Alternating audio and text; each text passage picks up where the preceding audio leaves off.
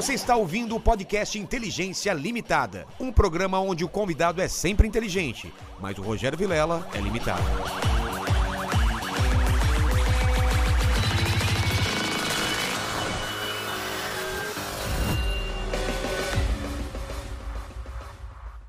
Olá, terráqueos, como é que vocês estão? Eu sou o Rogério Vilela e está começando mais um Inteligência Limitada, o programa onde a limitação da inteligência acontece somente por parte do apresentador que vos fala, porque sempre trago pessoas mais inteligentes, mais interessantes e mais governadoras do que eu e você, né? É. Você mas- governa o quê? Ah, eu governo meu quarto, meu sandeirozinho. Governa bem. Governo bem, bem. Eu governo mal a minha vida, cara. Eu sou um pau mandado. É mesmo. Minha mulher é que manda em casa, cara. Um dia serei também. É, um dia você Um dia será, serei. né? É, um dia serei. E antes de falar com o Rodrigo, nosso governador do estado de São Paulo, eu gostaria que você falasse com o pessoal dessa live. Como que eles participam? Com perguntas e questões. É isso aí, galera. Ó, já tá fixado lá no, no, no chat as regras, tá bom? Você pode participar com pergunta, lembrando que hoje a gente vai responder as cinco, per- cinco perguntas, pelo É, Não menos. dá cinco. pra responder todas as perguntas. Eu te garanto que vai, vai perguntar sim. Até cinco a gente pergunta, tá bom? As melhores aí. Então, galera, prepara legal as perguntas. E não adianta aí. perguntar uma coisa que ele já falou. Exatamente. Ou vir xingando. Xingando tem que pagar muito pra, pra xingar. Tem que pagar Tem que muito. pagar muito. E o xingamento tem que ser bobo,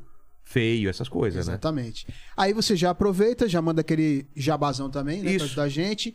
Já se inscreve no canal. Sininho, aquele- todo aquele esquema todo, O, né? like, o like, já vê as camisetas e Camisetas aqui da, da inteligência. inteligência. E vamos que vamos. Governador, eu te chamo de excelentíssimo senhor, é.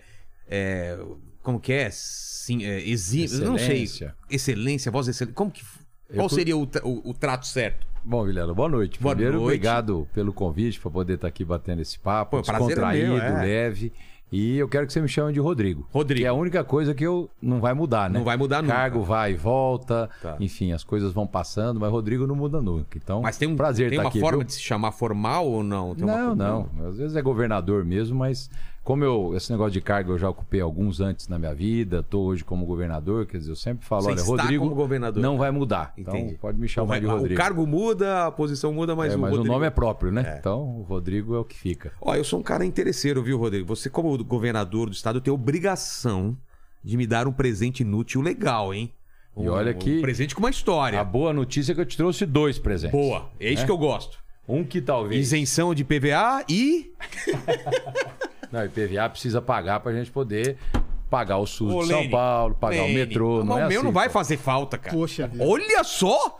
Ó, um Opa! chapéu de boiadeiro, pra você lembrar a tua origem, Minha que é origem. Penápolis. Penápolis? Dentro aqui do estúdio ele é inútil. É. Mas lá em Penápolis, com sol pra cada um, Nossa, vai fazer a lá diferença. é muito ó. quente. ca- Olha que bonito isso daqui. Ô, Lene, nem, nem. Cara, olha só, o Lene já com olhares de desejo aí. Tô Pô, vendo isso se vai caber. Ó, Olha lá, ó. Ó, Hein? Direitinho, hein? Tá vendo, ó? Um boiadeiro Cara, perfeito de Penápolis, está viu, Vilela? o que é esse material aqui? Ah, isso é um, aqueles É um tipo um. palha pla- Panamá, uma- né? É. Mas ao longo do tempo, os chapéus antigamente era de palha, Era de feito à palha. mão. antes, Agora você tem visto muita isso. Olha, é durinho industrialização, já, olha é. que legal. E a forma é bonita, hein? Muito bonito, cara. Vai ficar legal aqui no cenário. A gente Já arrependi, aqui. viu? Tô querendo pegar de volta. tá? Ah, governador. Poxa, Tô que brincando. bom- bonito isso aqui. Obrigado. Mas ficou eu que parecendo também um venho do interior, viu, Vilela? Ele falou que eu fiquei parecendo um cantor, Cantor sertanejo. sertanejo. Eu, pareceu aquele o Valdemiro lá, o pastor Valdemiro. É, o chapéu é parecido. É. Não, esse chapéu tá melhor. Você lembra do com você. mendigo lá, o mendigo que deu aquele rolo todo lá com a. com- Esse recente? É, ó, não parece? É, meu, meu sósia. Ele, Tá vendo? Ou dele ou do, do é, seu ele, é, meu- Jorge. ele é meu sósia. Mas o chapéu é isso. Lembra Tá. as tuas origens, Minhas lembra as origens. minhas. Eu que vim de uma cidade menor do que a tua. Qual que é a chamada cidade? Tanabi. É menor que Lá Penápolis? perto, bem menor, viu? Penápolis é uma cidade de mais de 60 mil habitantes e tal. Tanabi tem 28 mil habitantes. É uma cidade pequena, lá perto de Rio Preto. A região Perto é a mesma ali. Tá. Araçatuba, Rio Preto, né? O que a gente chama de área noroeste Bauru do estado. também tá é, Bauru área? já está mais no centro do estado. Né? Aliás, Bauru é bem no centro do estado. É ali. bem no centro, né? É. Então, Rio Preto, Penápolis, Daqui a Penápolis Tanabi... são uns 500 quilômetros É, até a sua mais cidade. ou menos, 450. Ah, e até Rio Preto também 420, 430. São duas estradas diferentes. Lá para Penápolis você vai pela Marechal Rondon. Isso. Para Rio Preto você vai pelo Washington Luiz. Olha né? só. Então são as grandes estradas que cortam Dirigiu São muito Paulo. essa estrada aí? Muito, muito. É mesmo? Muito. Interior eu, cansei- conheço é, bem. cansei de dirigir. A gente tá falando de começar aqui que você conhece todas Ó, mas as vou te dar cidades. outro presente. Ah, tá, Trouxe outro dois, hein? Tá, é primeiro o- esse que é inútil dentro do estúdio, mais útil lá dentro. Lá fora, Lá no- em Penápolis. E aqui, ó. Eita. Parece sacolinhas contar- lá do, do. Depois eu vou do- te contar por que ela é inútil, hein? Vamos lá, ó. Ixi, cara. Vamos ver o que, que tem. No! Cara, não, você tá me zoando. Olha aqui. Toca fita Você que Sharp. é velho que nem eu, Lene. Cara, isso aí. Mano. Disputadíssimo. Isso era né? disputado. Falta só aquele, aquela gavetinha que tinha pra gente Gavetinha, colocar. Não tinha uma é. gavetinha? É, que tirava. A galera não sabe, cara. A gente chegava na balada, no barzinho, todo mundo com esse negócio colocando na mesa aqui, né? É. Olha que legal, Um cara. toca-fita Sharp. Inútil porque ninguém tem mais fita, é, né? fita, cassete. Esse aí nem no meu Fuscão 69, viu, Vilela? tem o Fuscão Funciona. 69? Eu tenho e é meu xodó. Nossa, que cor. Branco. Branco, faixinha branca no Poxa, pneu, placa preta de cara. colecionador. E o toca-fita não serve mais pra nada. Não, banquinho de Banquinho- lona, né? Aqueles Aquele tradicional, tradicional. bem original mesmo. Cara, olha isso, velho. E tinha, a gente usava com, com um equalizador embaixo da É, tojo. da da Tojo. É. Os, quando- quem você tinha um pouquinho mais de dinheiro, botava um Motorrádio. Rodstar. Ah, é Rodstar é mesmo. É, e o Tojo embaixo, né? Rodstar era o... É, era o toca-fita. Todo mundo comprava no Paraguai lá do interior. É. Punha no carro, né? Chegava o carro, você trocava já os equipamentos, caixa de som nova. Nossa, que Rodstar e Tojo. disso, Isso aqui é. Sharp, não é Tojo. Que legal. Depois foi pro, pro CD, aí balançava e, e É. pulava a faixa, né? É, são as fases aí da tecnologia, né? Você vai ver isso daqui, Rodrigo, no cenário depois como vai ficar bonito, ó. Tudo. É, tô o, vendo. o Cabrini trouxe a, a máquina de escrever dele antiga, a primeira máquina, o pessoal vai colocando. Vai chegar um ponto que a gente vai ter que arranjar um estúdio maior, né? É. Olha lá, ó, aquela filmadora antiga, Panasonic. É, essa- essas mesa de corte, né? É. Fofão, lembra do Fofão? lembro bem. Fofão dava medo, hein? É. Falam que tinha um- uma, uma adaga dentro dele. A gente abriu, tem uma adaga mesmo, só que é de plástico. Mas, Rodrigo, você falou que conhece todos os municípios de São Paulo? É Todas as impossível. cidades. Quantos? Não, 645 cidades tem São Paulo, Vilela. Caramba! Eu comecei muito cedo na política, né? Fiquei Cedo até quando? 16, 17 anos ali na região de Rio Preto. Depois vim para São Paulo, enfim, estudar e entrei na política com 24 anos. Mas o que, que você. É, e você como era eu- moleque lá, você fazia o quê? Ah, um moleque de interior, enfim. Guerra de tinha- Mamona, É, enfim. Po- polícia caminho de ladrão, rolemã na rua. bolinho de gude. É. Rio. Preto já era uma cidade um pouquinho maior, que eu praticamente cresci em Rio Preto, né? Ah, é? Mas você Nasci brincava em na rua Tanabi, ainda. brincava na rua ainda. Rio Preto hoje deve ter uns em torno de 480 mil habitantes. Na minha época tinha 100 mil habitantes, Ah, 110. tá. Então eu ia a pé pro clube, enfim, andava de bicicleta, mini bug, né? Olha É, só. enfim, então era, era outro mundo. E aí, quando eu vim para São Paulo, Vilela, Quantos anos? entrando com 18 anos, 18, né? tá. Aí faz faculdade de Direito, comecei a gostar de política, comecei a gostar de política. E com 24 anos de idade, eu disputei minha primeira eleição. E ganhei para deputado. Mas você era de, de, de- do, do centro acadêmico, essas coisas? É, eu Essas- era envolvido com, Certo. enfim, partido, movimento É? estudantil, né? E aí muito cedo, muito cedo eu comecei na política. Isso me fez, enfim, visitar muitas cidades. Eu não tinha uma leva- base o que leva eleitoral. uma pessoa pra política, no seu caso? O que, que te levava? É difícil um pouco a Tinha gente. influência da família, não? Nenhuma. Nenhuma, Nenhuma, né? ninguém. É, Eu, eu agora, enfim, tô puxando um pouco na memória tudo que eu passei na minha vida, né? Eu tive uma fatalidade de perder um irmão de acidente de carro. Nessa né? época? E nessa época, eu tinha 17 anos, né? E quando meu irmão morreu, enfim, uma Mais bobagem, velho? acidente de carro mesmo. Eu tinha 27 anos, ele era 10 anos mais velho do que eu. Aí minha mãe acabou lá em Rio Preto criando uma instituição de caridade, né? Ela transformou toda a dor aí da perda de um filho, né? Que a gente reza todos os dias para não acontecer com a gente, a inversão natural da lógica, né? Mas ela transformou toda a dor numa instituição de caridade e isso talvez foi mexendo um pouco comigo, né? Essa coisa da solidariedade, do amor ao próximo, de ajudar quem mais precisa, né? Antes, antes dessa tragédia da minha família, eu nunca tinha muito pensado nisso, né? A gente acaba sendo mais individual, né? Cuidando da sua vida e, e não é meio que problema meu, né? Mas depois que isso aconteceu, minha mãe abriu a instituição, tá lá em Rio Preto até hoje. Eu fui segunda-feira lá Ah, é? é, é, e atende centenas de crianças, enfim. E talvez isso tenha me despertado um pouco, né? Quando é, porque as pessoas me perguntam, pô, Rodrigo, você é governador hoje? O que, que você fez para chegar até aqui? Como é que você começou? Sendo que a tua família não tinha nada a ver com isso, né? Então, eu acho que isso foi o que me despertou, nessa coisa da minha mãe, fazer alguma coisa. que faleceu ano passado, ela era professora de escola pública, enfim. E, e- e aí eu entrei, vi aquilo acontecer com a, com a minha vida, vi a importância de ajudar o próximo. Aí vim para São Paulo estudar e isso acabou, enfim, mexendo comigo. E aí, por muitas coincidências, né, de um conhecido de Rio Preto que estava num partido, aí veio a campanha do Mário Covas lá em 1994, né? Eu tinha 20 anos de idade. É, aí me envolvi na campanha voluntário e de repente o Covas ganha. E aí esse amigo me convida para trabalhar junto, eu entrei no governo Fazendo. e dali era secretário adjunto da Agricultura, né, que, que do estado. um secretário adjunto? Então, você, todas as secretarias, quer dizer, você tem a área da agricultura, saúde, educação, segurança, né? Agricultura é, cuida, enfim, do agronegócio, estimula principalmente pequenos produtores, né? Com orientação no campo, com crédito, com a- as inspeções sanitárias, se o gado está vacinado, se a, área vegetal está protegida. E o secretário executivo, né? Toda a secretaria, todo o ministério, você tem o número um e o número dois. Número dois, no caso era eu, tinha 20 anos de idade, 21 estava fazendo, tinha nem concluído ainda o curso superior. E acabei, enfim, despertando para a política aí. Trabalhei então no governo Mário Covas. E aí eu já comecei a gostar, né, dessa coisa é, pública, institucional, e muito jovem atendendo prefeitos, atendendo produtores rurais, conseguindo é, é, resolver problemas, traduzindo a- as ideias que todo mundo tinha em realidade. Ó, então você está pensando que deve fazer dessa forma, eu vou organizar um projeto aqui, eu vou fazer, eu vou buscar orçamento, eu vou fazer as coisas acontecerem. O fato é que as coisas foram acontecendo e com 24 anos eu me elegi deputado estadual. Então, muito jovem e com uma grande votação na época. Né? Os votos que eu tive há, há 24 anos atrás, elege deputado até hoje. É eu tive mesmo? 73 mil votos na minha primeira eleição. Como- e como você explica essa votação? Enfim, eu acho que foi a forma como eu fui conhecendo as pessoas, É. eles foram me conhecendo, eu viajava bastante, estudava à noite aqui em São Paulo na faculdade, mas sempre muito presente e já tive uma grande votação, uma grande votação. Me surpreendeu, eu estava trabalhando para me eleger. E na época eu já fui um dos mais votados do Brasil, né? Sem ser famoso, É, sem ter então. uma, uma, uma história assim política, né? É, é, é, e aí a vida foi me dando essas oportunidades. Deputado muito jovem, né? É, mas foi uma boa experiência. E, e toda essa trajetória, Vilela, me fez conhecer o estado inteiro. Porque eu nunca fui um deputado assim distrital, né? Só lá de Rio Preto, só lá de Penápolis, da nossa região. Eu acabava tendo voto aqui na Zona Leste, eh, na Zona Sul, lá em Presidente Prudente, lá no Vale do Paraíba, né? Onde eu tinha grupos, vamos assim, políticos que me ajudavam, que se dispunham a acreditar no que eu acreditava, né? E me deram votos, eu fui tendo voto em todo lugar. O partido que era na época? Sempre o PFL, né? O Hoje eu tô no que era o antigo PFL, Democratas, né?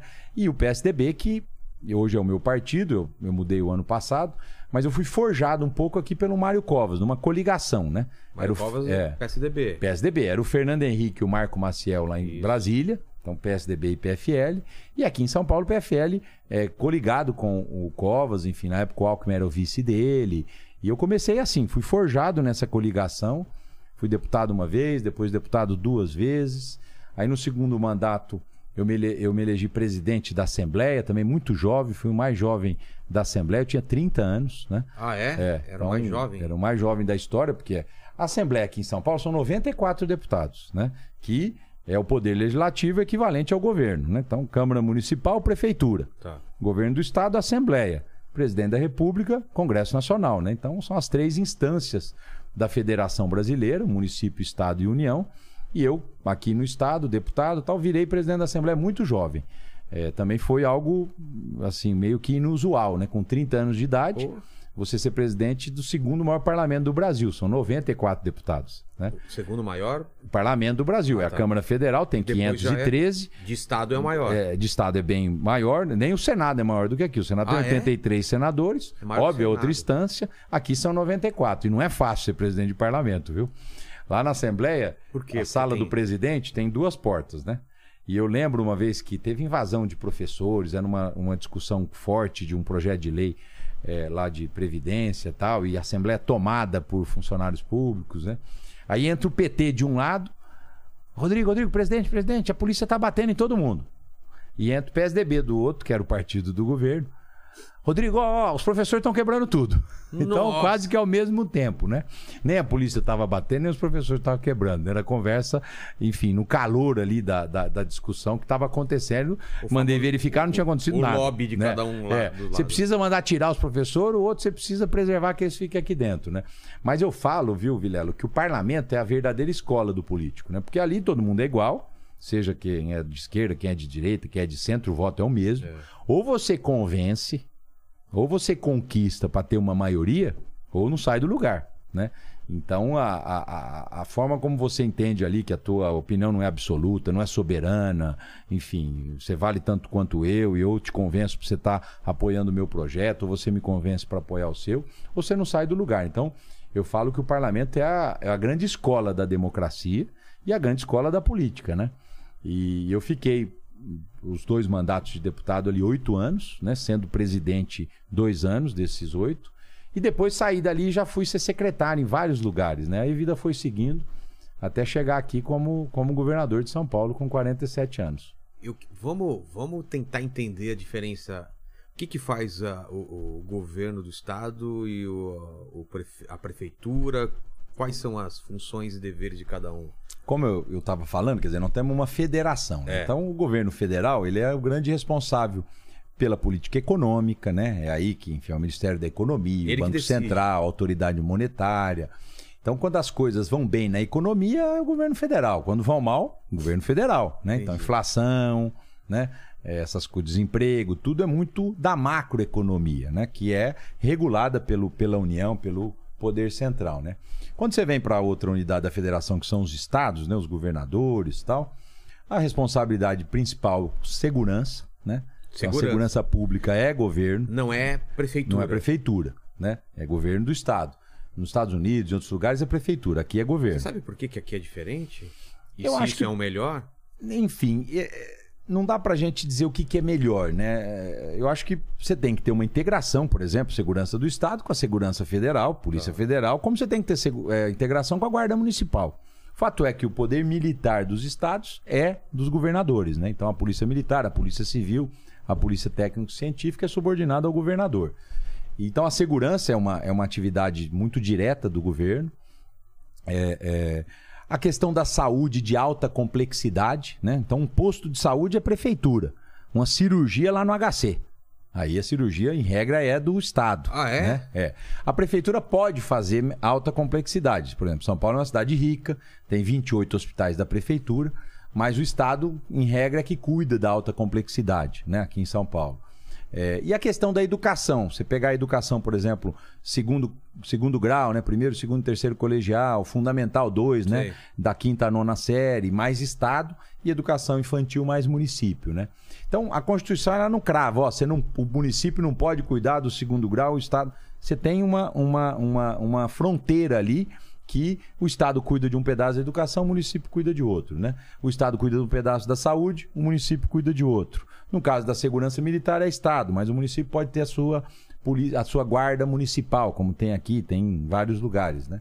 Então, existe uma divisão de tarefas, de responsabilidade na Constituição. Mas dependendo de quem tá na, no governo e quem tá na prefeitura, isso pode ser muito conflitante ou não? Pode, às vezes você tem, enfim, eu não digo conflitante, você pode não ter colaborativo, É, né? de um querer ir pro lado e É, outro querer ir pro é. outro. Você Caso das pode ser vacinas, colaborativo. por exemplo, é, É. vacinação. Então, por exemplo, quem compra vacina no Brasil? O governo federal. Eles compram. Eles compram. Então, quando a Constituição ela delega, vamos dizer assim, responsabilidade. Ó, o presidente tem que fazer isso, o governador fazer isso, o prefeito fazer aquilo. Ela, além da responsabilidade, ela delega o dinheiro. Tá. Ó, então o governo federal vai viver dessa arrecadação, o governador vai viver do ICMS, o prefeito vai viver do ISS e IPTU. Então, Tá. ela dá a responsabilidade e dá o dinheiro, dá o dinheiro imposto para você fazer. pagar. Então, hoje eu falo que o dinheiro para comprar vacina é do governo federal. Tá. Né? E aí teve, por exemplo, a confusão da vacina. né? Isso, eu queria Ah, entender é. essa confusão toda. É. Eu acho que diante de algo inédito Você que a gente no meio do viveu, furacão, tava no certo? meio do furacão. Era o vice-governador de São Paulo, né? E Vamos- secretário de governo. Então, vamos né? colocar esse contexto. Acontece a pandemia, uma coisa inédita, aquela bagunça, tipo, o que, que vai acontecer? E aí começa a ter um atrito é, é, Dória e, e, e Bolsonaro nessa coisa de vacina, lockdown. Como que vocês entenderam aquele problema e como vocês analisaram e o que vocês poderiam fazer o que não podiam? O que, que era da alçada de vocês e não? Como foi algo inédito, né? Foi a É. primeira vez, né? A última pandemia foi em 1918, né? Não tinha Constituição, enfim, nada que a gente tem hoje. Eu falo que a gente foi é, mais ou menos aprendendo e, e dividindo tarefas na execução das coisas, né? Então, quando veio a história do vírus, eu lembro, foi uma quarta-feira de cinzas que chegou o vírus no Brasil. Março, É, talvez? Foi, é, foi Fevereiro? Foi, foi mais ou menos. É isso? Não, final de fevereiro, 20 Final e de poucos de fevereiro? fevereiro. É. Era quarta-feira de cinzas. Ah, é? Confirmou, o primeiro cara chegou da Itália, No Brasil. confirmado Covid, né? Tá. A gente já montou na época um centro de contingência, chamou quem entendia, né? Como é que nós vamos lidar com isso. E dali a algumas semanas já veio a ideia da quarentena. Ó, De quem? Do centro de contingência. Então, Os médicos essa é a falavam. dúvida. Vocês têm que esperar o governo decidir Não, não. Aí você tem autonomia. Você né? tem autonomia pra isso. A- a- até na época o governo federal contestou, mas aí o Supremo falou: não. Estado e município, se tratando de saúde pública, É pode fazer. Tá. Pode fazer. Aliás, você pode fazer sempre mais, nunca menos. né? Então, se o governador mandasse fechar é, um segmento e o prefeito, além desse segmento, fechasse outro, ele podia. Entendi. Então, é, em se tratando de saúde, de vida, sim, você pode, é, vamos dizer assim, pecar pelo excesso, não pela falta de decisão. Mas o fato é que tudo foi meio que construído, né, Vilela, naquele momento. É. É, hoje eu fico vendo engenheiro de obra feita, né? O Não, cara olha olhar trás, "Ô, trás podia é ter feito fácil, isso, é. podia ter feito aquilo. Eu falo, quero ver você no meio do furacão, sentado com gente que estudou a vida inteira pra isso. E essa gente também tinha dúvida. Ninguém tinha muita certeza, era mais dúvida do que certeza. O que se sabia naquele momento é que, olha, o vírus precisa parar de circular ou circular menos para que quem ficar doente bater numa porta de hospital e ser atendido. Enquanto isso, a gente olhava Nova York. Gente morrendo na rua. É Você mesmo? lembra disso? Aqueles Oh. containers na rua. E você falou, bom, não tá faltando dinheiro em Nova York para isso. Não. O problema é que quando fica Não todo mundo conta. doente de uma vez, ninguém dá conta. Né? um e a gente olhava a Itália, né? Acho que foi a primeira. Itália foi a primeira. É a primeira que chocou todo mundo, né? E não faltava dinheiro na Itália, né? Faltava gente para atender as pessoas. Então, olhando, a gente tinha uma certa vantagem que a pandemia tinha 30, 40 dias de atraso aqui no Brasil. Então a gente olhava o que acontecia lá e tentava evitar os erros que tinham sido cometidos no hemisfério norte nas cidades mais ricas do mundo. Mas a gente sabia que tinha que evitar a circulação do vírus para que todo mundo não ficasse doente de uma vez só, porque ia morrer sem atendimento e morrer por falta de ar, né? E aí compra equipamento, respirador, contrata gente e os médicos, E aí enfermeiros. começa a fazer aquelas, aqueles hospitais. É, e aí você tinha que fazer a quarentena para segurar a circulação do vírus, para as pessoas terem menos contato uma com as outras. Você lembra que na época não tinha nem máscara, hein, Vilela? Quando começou a fechar, não, o pessoal não usava máscara. A máscara veio depois Não. de dois, três meses. É, Sete? então olha lá, ó. 7 de maio só? A primeira quarentena foi em março. Ó, É, eu lembro. Março, Que era 15 abril dias, depois e mais maio. 15 dias, lembra? Exato. Era um É, negócio porque assim. ni- é, é ninguém 15 sabia dias. quanto tempo. Aí depois mais 15 dias. Aí falei, caramba, vai demorar esse negócio. E a, a máscara veio depois. Porque começou a se perceber que a máscara resolvia parte da circulação, né? Então, eu falo, é, foi um aprendizado, né? O- o- e a gente aqui em São O Paulo fechamento foi quando? Ah, vamos foi ver. 21 de março, eu não lembro. 23 de março. E essa decisão, 23. como que é tomada? Ela foi tomada, eu lembro que nós estávamos no final de semana, o nosso prefeito Bruno Covas vivo, né? Ele foi lá para o palácio, o Dória chamou todo mundo, nós chamamos os médicos e os médicos do centro de contingência dizendo, olha, ou faz uma quarentena, diminui a circulação do vírus, ou todo mundo fica doente de uma vez e os hospitais não vão aguentar. É o que está acontecendo lá em Nova York, é o que aconteceu lá em Milão, onde vocês viram, lá na Lombardia. A partir daí, fechar por quanto tempo? Era uma É. coisa inédita, né? Quem imaginava isso? Eu falo que essas coisas eram só em filme que a gente assistia, né? Quarentena, uso de máscara, né? E de repente isso veio para nossa vida. É. Isso veio para nossa realidade, né? É, aí, bom, 15 dias. O Bruno Covas, na época, tinha fechado é, comércio. Ele não tinha fechado serviço. Então, Então, ele era uma decisão. era uma decisão da prefeitura. Olha, eu Cada prefeitura é, poderia. poderia tomar. Eu vou fechar comércio na cidade e estou deixando o serviço aberto. Aí eu lembro até que o médicos lá, o centro de contingência, falou, prefeito, serviço tem mais contaminação do que comércio. É manicure, peticure, cabeleireira, pior. Então nós vamos ter que fechar, tu- fechar comércio e serviço. Aí a gente começou a olhar, não, precisamos- vamos ter uma métrica sobre isso. Então vamos limitar o funcionamento daqueles, vamos dizer assim, é, é, é, atividades que contaminam. Então, às vezes, uma indústria, ela tem condições de separar seus funcionários, evitar contato direto, tal, tal, tal. O comércio não, o cara pega. Então, então indústria na época não foi fechada, É, é, a construção civil não foi fechada, né? É, serviços essenciais, supermercados não foram fechados. O fato é que a gente andava na rua e parecia que estava tudo fechado. É, Mas a economia filme. rodou 80% em São Paulo. 80%. Eu lembro que as pessoas ligavam de outro estado 80%. não 80%. pode ser. E aí qual é a minha É medida? Imposto. As pessoas pagavam 80% dos impostos estavam sendo pagos. Então a, a medida, a, a economia estava circulando, né? Só que você olhava fechado. E aí, dali dois, três meses, a turma já foi se adaptando com o delivery, né? Olha como são os aplicativos hoje, né? Então começou a se criar mecanismos de Mas, tudo bem, a loja está fechada. Começou uma queda de braço com. com É, aí veio a guerra política, É. né? Que não tinha nada a ver com a, com a questão sanitária. Te- teve teve é, a, o- o- de um lado é, os caras que se sentiu prejudicado até hoje o pessoal fala É. né, que perdeu negócio muita gente fechou negócio perdeu dinheiro é, foram destruídas famílias e tudo mais e o presidente com essa com esse negócio de não tem que fechar não tem que fechar e aí como foi essa queda de braço É, foi uma guerra de narrativa, né, Vilela? Mas na prática, você olhava para o mundo inteiro, o único caminho era esse, né? É, você precisa evitar a circulação do vírus. Você não tinha remédio, você não tinha vacina. A vacina na época era a quarentena, era o chamado distanciamento social, né? É, mas ao mesmo tempo, quer dizer, se só dava para fazer isso, e era o que o mundo estava fazendo e era o que todo mundo que entendia do assunto falava, tem que fazer isso. Ao lado disso, acho que o grande mérito de São Paulo, o mérito do Dória, foi justamente falar: olha, nós precisamos achar um caminho. E olha como a- a- a- nós tivemos, enfim, uma série de fatos que nos levaram a conseguir a vacina antes para São Paulo, né? Nós tínhamos feito um escritório lá em, em- em Xangai é, no final de 2019, né? Quando começou essa briga é, do governo federal com o Bolsonaro, China, essa confusão, a gente percebeu, falou, olha, São Paulo precisa ter diálogo com o mundo inteiro, afinal de contas não queremos trazer investimento para cá, São Paulo é um país desenvolvido dentro do Brasil, né? Nós aceitamos investimento da China, que ninguém tem preconceito com isso. E aí a gente abriu um escritório lá, e nesse escritório, uma das primeiras conversas que o Butantan estava tendo, já para troca de, de, de, de tecnologia, era com o laboratório Sinovac. Tinha nada a ver com Covid, hein? Era uma troca de experiência, porque o Butantan é o maior produtor de vacinas do hemisfério sul, né? Então, tinha interesse de desenvolver eh, novas tecnologias lá com o, o- o- a China. Tinha a história da vacina da dengue, que estava sendo feita aqui eh, em São Paulo. O fato é que eles tiveram um acordo de cooperação no final de 2019 e, de repente, dali cinco meses vem a história do Covid. E aí o Butantan startou essas relações deles com a China e o Sinovac falou: eu estou desenvolvendo uma vacina. E aí, opa, então São Paulo tem interesse.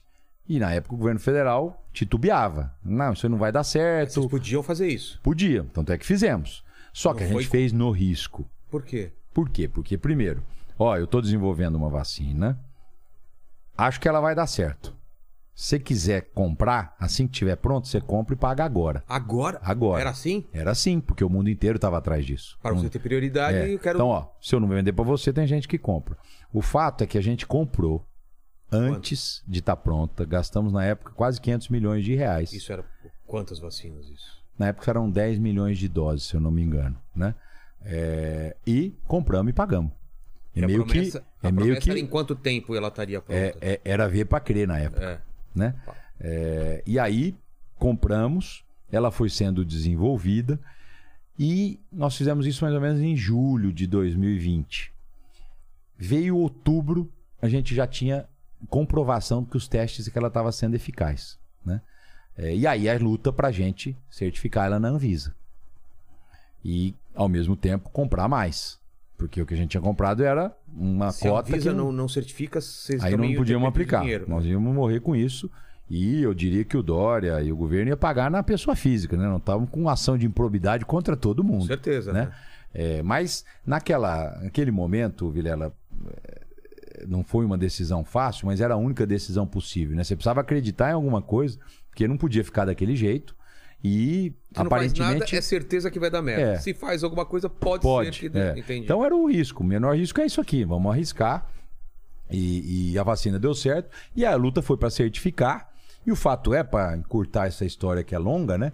Em 17 de janeiro, a primeira brasileira foi vacinada aqui é, em São Paulo, uma enfermeira negra ali do, do HC, a Mônica, e foi vacinada com a vacina da Sinovac e do Butantan. Mas demorou também essa né? certificação? Mais demorou, demorou sim. Demorou dezembro, era uma guerra. Eu não vou comprar essa vacina, essa vacina não vai virar nada da China. E a gente mostrava que, olha, é eficaz, é eficaz, é eficaz.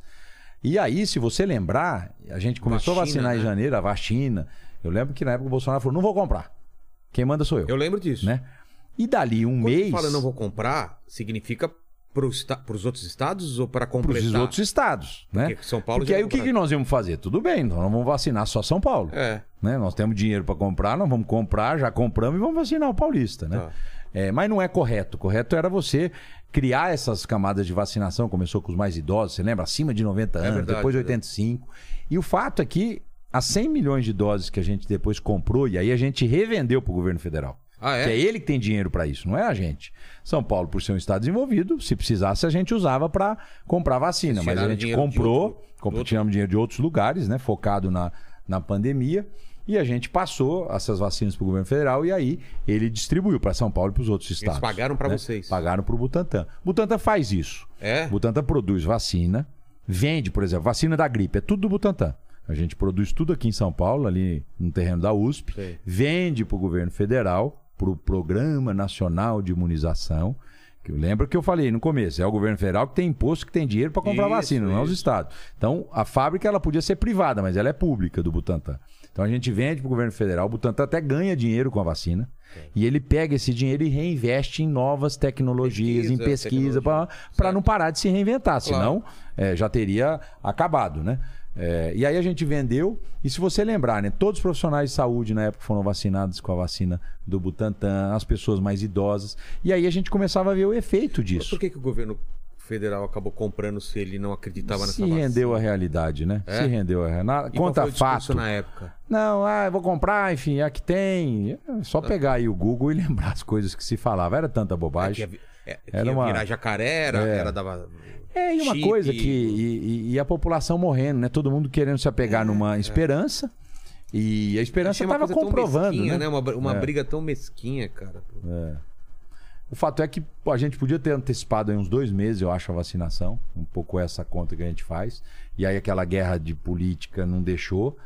É, e a largada da vacinação foi com a, com, a, com, a, com a Coronavac, ela foi avançando. Aí depois veio a Pfizer, a É, Johnson.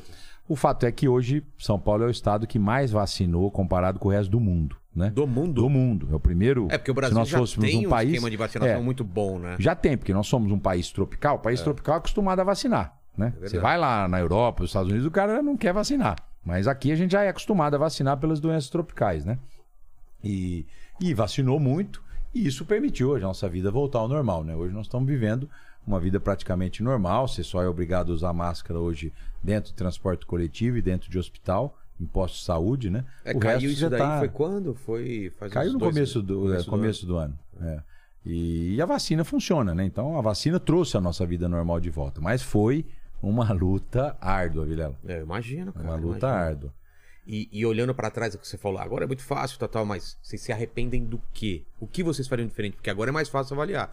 Você já, já aconteceu. Olhando pra trás, dá pra saber o que dava pra ser feito melhor ou pior.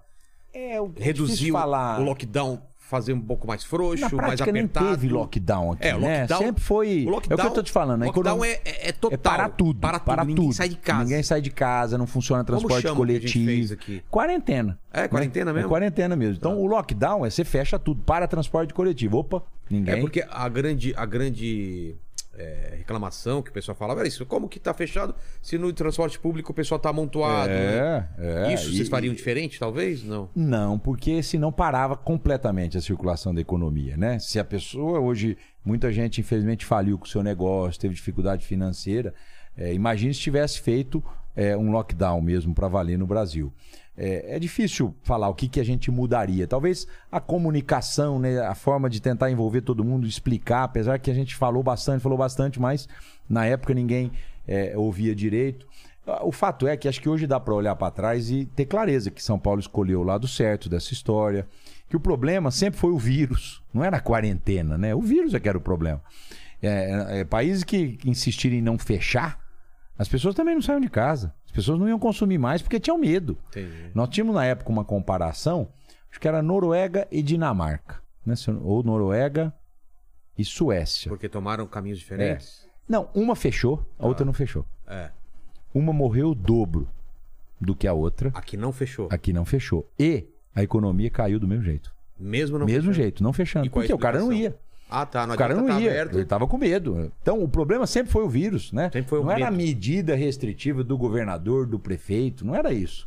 Né? É, é, todo mundo ia parar mesmo na medida em que começava a ver gente morrendo na rua, gente morrendo por falta de atendimento. Né? Então, a, a pandemia se impôs sozinha.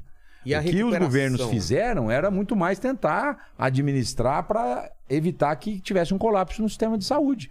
Esse era o foco. Tanto é que eu olhava só na época, Vilela, internação. Olha, nós temos que aumentar leito, aumentar leito, aumentar leito, para que todo mundo que precisa de, de uma internação tenha.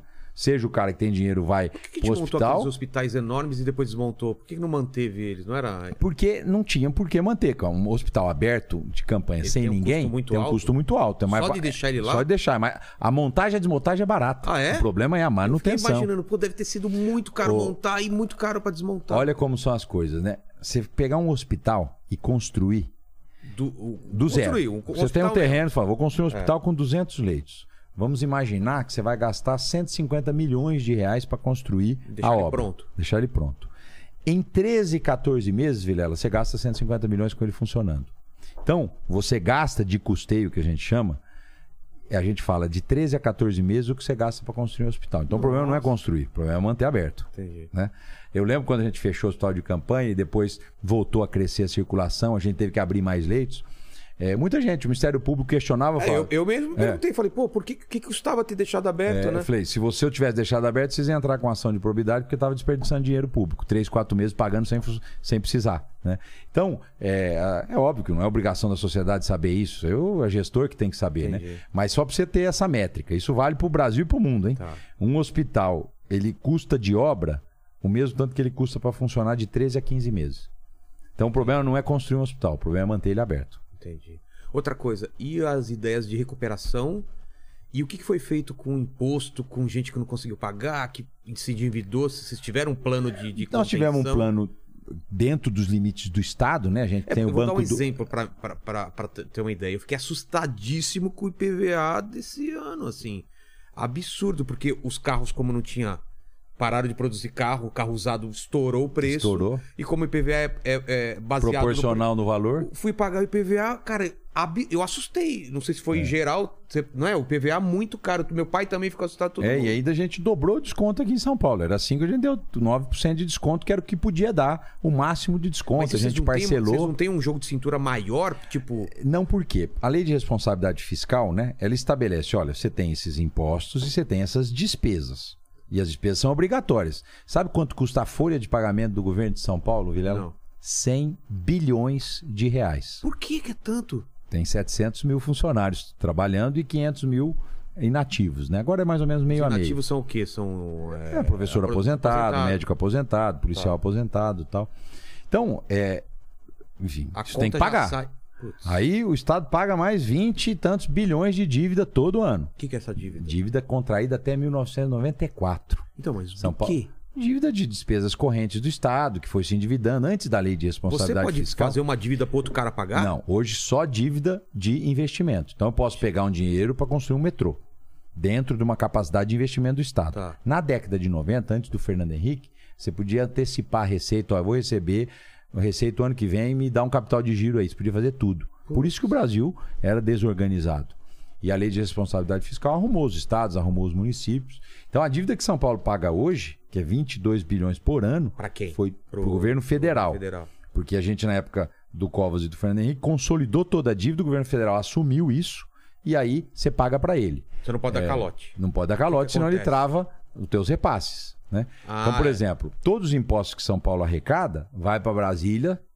Sabe quanto vai para Brasília Não. os impostos arrecadados aqui? 750 bi por ano. É um- Sabe é quanto é um volta? dinheiro- é um dinheiro legal. É muito dinheiro. 700 e? 50 bilhões. Tá, e quanto volta? 47. E cadê o resto? É, tá lá em Brasília sustentando, Ô, inclusive, Brasília. Marajá de serviço público. Tá sustentando, inclusive, rico de outro estado. Por Essa é uma briga que a gente tem que pouco? comprar. Porque é uma. Porque, tá na enfim, é a federação, né? Então São Paulo é Pra rico, isso, o imposto, faz? o imposto estadual de São Paulo, que é o ICMS, já dá dinheiro suficiente para o governo. Os impostos federais de São Paulo vão ser redistribuídos para outros estados. Impostos federais né? são. IPI, contribuição social sobre lucro, imposto de renda, é, que são os grandes IPVA, IOF, é- é- IPVA? IPVA é estado, Estado. divide com a prefeitura. Tá. IPTU é só prefeitura. Só prefeitura. ICMS é estado e divide 25% com prefeitura. e ISS é prefeitura, né?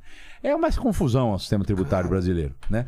É, o ideal era a gente ter um imposto único e aí o que é da União vai para a União, o que é do Estado para o Estado e o município que aí você que tem, tem uma que ir ali. e voltar, né? É, Devia já é. fica- É essa confusão do Brasil, né, Vilhena? Não é. A gente luta, luta, Resumindo, luta. O meu IPVA não vai diminuir mais. Deu para dar um desconto possível, né? Agora, Mano. se cair o carro de preço, o ano que vem ele é mais barato. Olha só. E agora, Aline, o que, que a É. gente faz, cara? Tem que comprar um carro mais baratinho. um Fusquinha. Essa é uma boa, hein? Ó, o meu E- Fusca, que é 69, Quanto você é pagou? isento de PVA, pô. Por quê? Porque, Porque acima de 20 anos não paga, então. Ah, espertão, olha só. Comprar uns carros velhos desse daí, cara. É, cara lembra que você tinha um paga sonho do. Gol, do Gol GTI? Aí, ó. Gol Tá bolinha. na hora de realizar. Não, você pode. Não, cadete, né? Cadete, cadete na minha tinha, época. eu tinha, Na minha pô. época era o carro de boy, É, né? Você Lembra? pode vender o carro, você não precisa nem pra vir trabalho, é. É verdade, eu trabalho em casa para É. dirigir carro. Mas vamos lá. Ainda da pandemia, como que a gente tá hoje? Hoje, enfim, ela está controlada, a vacina funciona, né? Você tem um. um- um Três número- doses mais reforços? Como que tá? Agora é, é a dúvida, né? O que vem pela frente? É. Na minha opinião, leigo, hein? Que não sou médico, mas escutando ali o comitê de contingência, você vai ter uma campanha de vacinação todos Constante, os anos. Todo né? ano. É, até você ter uma imunidade, enfim, que evite a circulação do vírus. Eu acredito que a vacinação ela vai ser anual, então não vai ter quarta dose, quinta dose. Ó, você vacinou 21, vai vacinar 22. Entendi. Você vacinou 22, você vai vacinar 23. O que a gente sabe também é que a população mais idosa ela tem uma resposta imune menor. Então, se eu aplico uma vacina a quem tem 40 anos, 50 anos, o meu anticorpo é produzido rápido. Para quem tem 80, produz menos. Entendi. Então, as doses de reforço para a população mais idosa e é, média idade e mais jovem, só uma, uma, uma campanha só. né? Então, isso vai ser alinhado agora, porque também é o segundo ano da pandemia, então Mas vocês estão estudando essas variantes? Se pode ter um outro novo surto? Sim, sim, mas não, na- nada Parece que preocupe, né? Hoje eu fui perguntado de manhã é, numa sabatina sobre isso. Falei, olha, não tem nenhum indicador pra gente se preocupar. Tá. Aumentou um pouco o- é, Porque a gente ficou assustado com o negócio da China, né? Do, do é, lockdown da China. é. Mas aqui, eu falo, nenhum país está com o volume de vacina que São Paulo tem. Nenhum país. Nós estávamos perdendo para Singapura e tal, passamos todos, né? Então, os adultos estão vacinados, todo mundo vacinou, né? Tem gente que vacinou e não conta. É? E, enfim, eu acho que isso resolveu a questão da pandemia. Saímos da emergência sanitária. Senti uma, uma, uma cutucada aí, hein? Cutucada, hein? É. Você tomou quantas doses? Eu tomei três doses. Lembra das vacinas? Eu tomei a Coronavac, a primeira, a segunda e a terceira Pfizer. Eu tomei duas daquela com nome estranho lá, como que é? A... Astra- AstraZeneca? É, AstraZeneca. teve reação? Não. É. Todo mundo falando que passou mal pra caramba. É. Eu E a- tive reação e a na terceira Pfizer. eu não lembro qual foi, mas... É. Mas enfim. É, mesmo com reação, a reação leve. é, foi, tu- foi tranquilo. Tem que tomar a vacina. Vo- Você que passou meio mal, não foi, Leni? É, eu tomei a, eu tomei a da Pfizer, as três, e aí eu, as três eu tive reação, ó. Nossa, Foi febre e dor de cabeça. É, mas te protegeu, né? É. É, isso aqui é importante. Meu pai, que tem 82 anos, na época tinha 81, ele pegou antes da vacina. Eu achei que eu ia perdê-lo, né? E ele conseguiu sair disso. Aí depois ele vacinou e nunca mais pegou. Então Mas tá foi super grave bem. ele pegou? Ele foi grave, ele não chegou a ser entubado, mas é aquela história, né? O médico fala pra você, olha, eu vou trabalhar pra ele não ser entubado, porque você não tem remédio. Né? Uma prima. né? Eu fiquei seis dias internado e eu me considero, enfim, saudável, mas eu tive que ir pro hospital, não cheguei a ser entubado, mas tive que botar oxigênio de alto fluxo, porque eu cheguei uma hora que você vai se entregando, né? Parece que passa um trator em cima de você. É mesmo? E aí eu tive problema com o fígado, uma série de coisas. Cada uma pessoa respondeu de um Ah, foi jeito, né? muito estranho. Teve outros que pegaram e não sentiram nada. É, eu fui, né? fui só um dia mal e depois tranquilaço, tranquilaço. assim. Mas, Mas- enfim, tem que falar de coisa boa, É, viu, vamos Vilela? falar de coisa boa. Então, eu queria entender isso daí. É, um- o que, que um vice faz? O, o vice é um cargo de expectativa, ele não tem função, né? É, é, então, não tem nenhuma função específica do vice. O vice assume o governo, ou um vice-prefeito assume uma prefeitura, ou o vice-presidente assume a presidência da república na vacância do titular, quando ele sai do país. Mas todo dia você vai lá trabalhar. Pode ir, mas não tem uma função específica. Então Você é um cargo de no- representação, de tal. Só que eu não era só um vice. Né? Na época o Dória me nomeou como secretário de governo. O que, que O secretário de governo é o gerente do governo. E aí sim, isso que me dava uma função executiva, de controle da máquina pública, enfim, e o dia a dia do governo Sei. passava por essa secretaria, planejamento, fazenda, dinheiro, Reunião política pública. Aí isso que me deu esse comando da máquina, tanto é que quando eu virei governador, com a saída dele o mês passado, né? é, é, passou a ter mais visibilidade. É. Mas do ponto de vista interno, eu já tinha um papel importante aí. Você já falava com as é, pessoas de- que você. Que Sim, de secretários, o dia a dia do governo, eu to- passava pela Secretaria de Governo. né? Então agora o que eu ganho com condição de vice de governador é a visibilidade. Né? É isso. Porque ninguém lembra de vice, né? Só quando ele assume. Ninguém lembra, é Não isso é? mesmo. É isso mesmo. E aí? Qual foi a mudança da sua vida? Tipo, A visibilidade, né? Você, enfim, passar. bate, vou bater mais, É, né? mas, mas aí- mais. É natural, mas. É normal, é, né? Eu acho que as pessoas olham aí pro governador, pro prefeito, né? É um olhar de, olha, você tá aqui, você é servidor público, você precisa fazer alguma coisa para melhorar a minha vida, né? Claro. E nesse momento, Vilela, que tá todo mundo é, com uma vida muito difícil, né? Inflação voltando, é, a perspectiva não tá boa da economia, né? Você tá todo otimista ou mundo. pessimista? Eu tô preocupado. Eu também. Tô bem preocupado. Também. É, porque O- se você o- olhar, O Paquito tá pra rodar aqui já de funcionário. Aqui. fica com o olho é o aberto primeiro aí, que. Eu, eu fico ameaçando, sabe que é brincadeira, né, Paquito? Ah, não sei. Tô brincando, Paquito, tá bom? Mas olha só, você vê. Eu tomei posse em abril, né? No primeiro dia de abril. E normalmente, posse de governador de São Paulo, uma Pô, primeiro de liturgia, né? abril é também, é, né? Mas foi. Eu, eu- no fundo é dia 31 de março, mas a, eu assinei o livro no dia 1 E eu fiz questão de dispensar a festa, dispensar a solenidade. E peguei o presidente da Assembleia, que me dá posse, que cuida do livro dos governadores. E falei, Carlão, você vai lá comigo no Bom Prato de Paraisópolis. Ele falou, Poxa, Rodrigo, fazer o evento aqui na Assembleia, todos os governadores fizeram aqui. Eu falei, não, o momento não é para isso, né? E eu preciso passar um recado claro de quem é o novo governador de São Paulo para as pessoas. Eu não vou querer evento, eu não vou querer posse. Vamos lá no Bom Prato comigo. Aí acordamos às seis e meia da manhã, na sexta-feira, no primeiro dia de abril. Ele pôs o livro debaixo do braço e eu fui lá. Eu fui no Bom Prato de Paraisópolis, Vilela, para mostrar o que é o grande desafio que é ser governador de São Paulo, né? Paraisópolis sempre mexeu muito comigo, né? Tá aqui no Morumbi, É. do lado de um, classe, um bairro de classe alta e uma grande comunidade. É, e eu fiz esse bom prato, eu era secretário de assistência social do Alckmin lá em 2012. Portanto, faz 10 anos. Fui lá, assinei o livro de posse, todo mundo meio ficar assustado, a turma tomando café da manhã. Pessoal ali da comunidade mesmo. Mas quem é você, né? Ó, eu sou o Rodrigo, novo governador. Mas o que, que aconteceu com o Dória? Eu falei, não, ele saiu, vai ser candidato a presidente, eu que assumi. Ah, tá bom, mas o que você está fazendo aqui? Eu falei, me tomar posse aqui. Pô, mas por quê? Falei, porque eu quero mostrar para o estado inteiro que governar São Paulo é governar o estado mais rico do Brasil, que tem as melhores universidades, que tem as indústrias de tecnologia de ponta, que produz conhecimento, metade do conhecimento do Brasil produzido em São Paulo, que tem a oportunidade para quem precisa, mas governar São Paulo também é cuidar de desigualdade. É cuidar de pessoas que estão passando necessidade hoje. Então, o bom governador é que ele consegue equilibrar tudo isso, né? Consegue cuidar do pobre, mas dá oportunidade para quem está procurando, né? E Paraisópolis sempre mexeu muito, né? Porque ela simboliza o que é São Paulo, né? Uma desigualdade grande, Contraste, né? um contraste, né, de uma comunidade do lado de um bairro rico. E eu fui lá porque há 10 anos atrás, quando eu, na época era secretário do Alckmin, fiz o Bom Prato lá, era de assistência social, eu olhei, na, mostrei a, o presidente da Assembleia a placa na parede e falei, olha lá, ó, 10 anos atrás eu vim aqui, tá lá meu nome e o nome do Alckmin. Ah, é verdade, Rodrigo. Falei, em 10 anos, Carlão, o país piorou. Em 2012, a população vivia melhor do que em 2022. Ah, teve a pandemia, tudo bem. Mas não foi só por conta da pandemia, não. Já em 17, 16, 15, o Brasil vem andando de lado. Todo mundo está falando da queda do produto interno bruto do Brasil em 20, né? Caiu 4,4%. É a mesma queda que teve em 2015, não tinha pandemia. Na época antes do impeachment da Dilma, o Brasil despencou a economia. Então, quando você cai o PIB, é menos emprego, é menos renda. E quando você desarruma a economia, é inflação. É. É, é, o Brasil, e aí não é para fulanizar, não, né? O Brasil já está há praticamente 10 anos com um orçamento deficitário. O que, que é um orçamento deficitário? A senhora, a dona Maria, ganha lá eh, 1.500 reais por mês e ela pode gastar 1.500 reais por mês. Mas há 10 anos ela gasta R$ 2.000. Ela está se endividando. E ela vai começar a pagar juros, já já o banco não vai emprestar para ela, ela vai ter que ir na mão de um agiota, já já a agiota vai Aumenta tomar o o que ela tem. Ou seja, é uma- um ciclo vicioso. O Brasil já faz 10 anos que tem orçamento deficitário.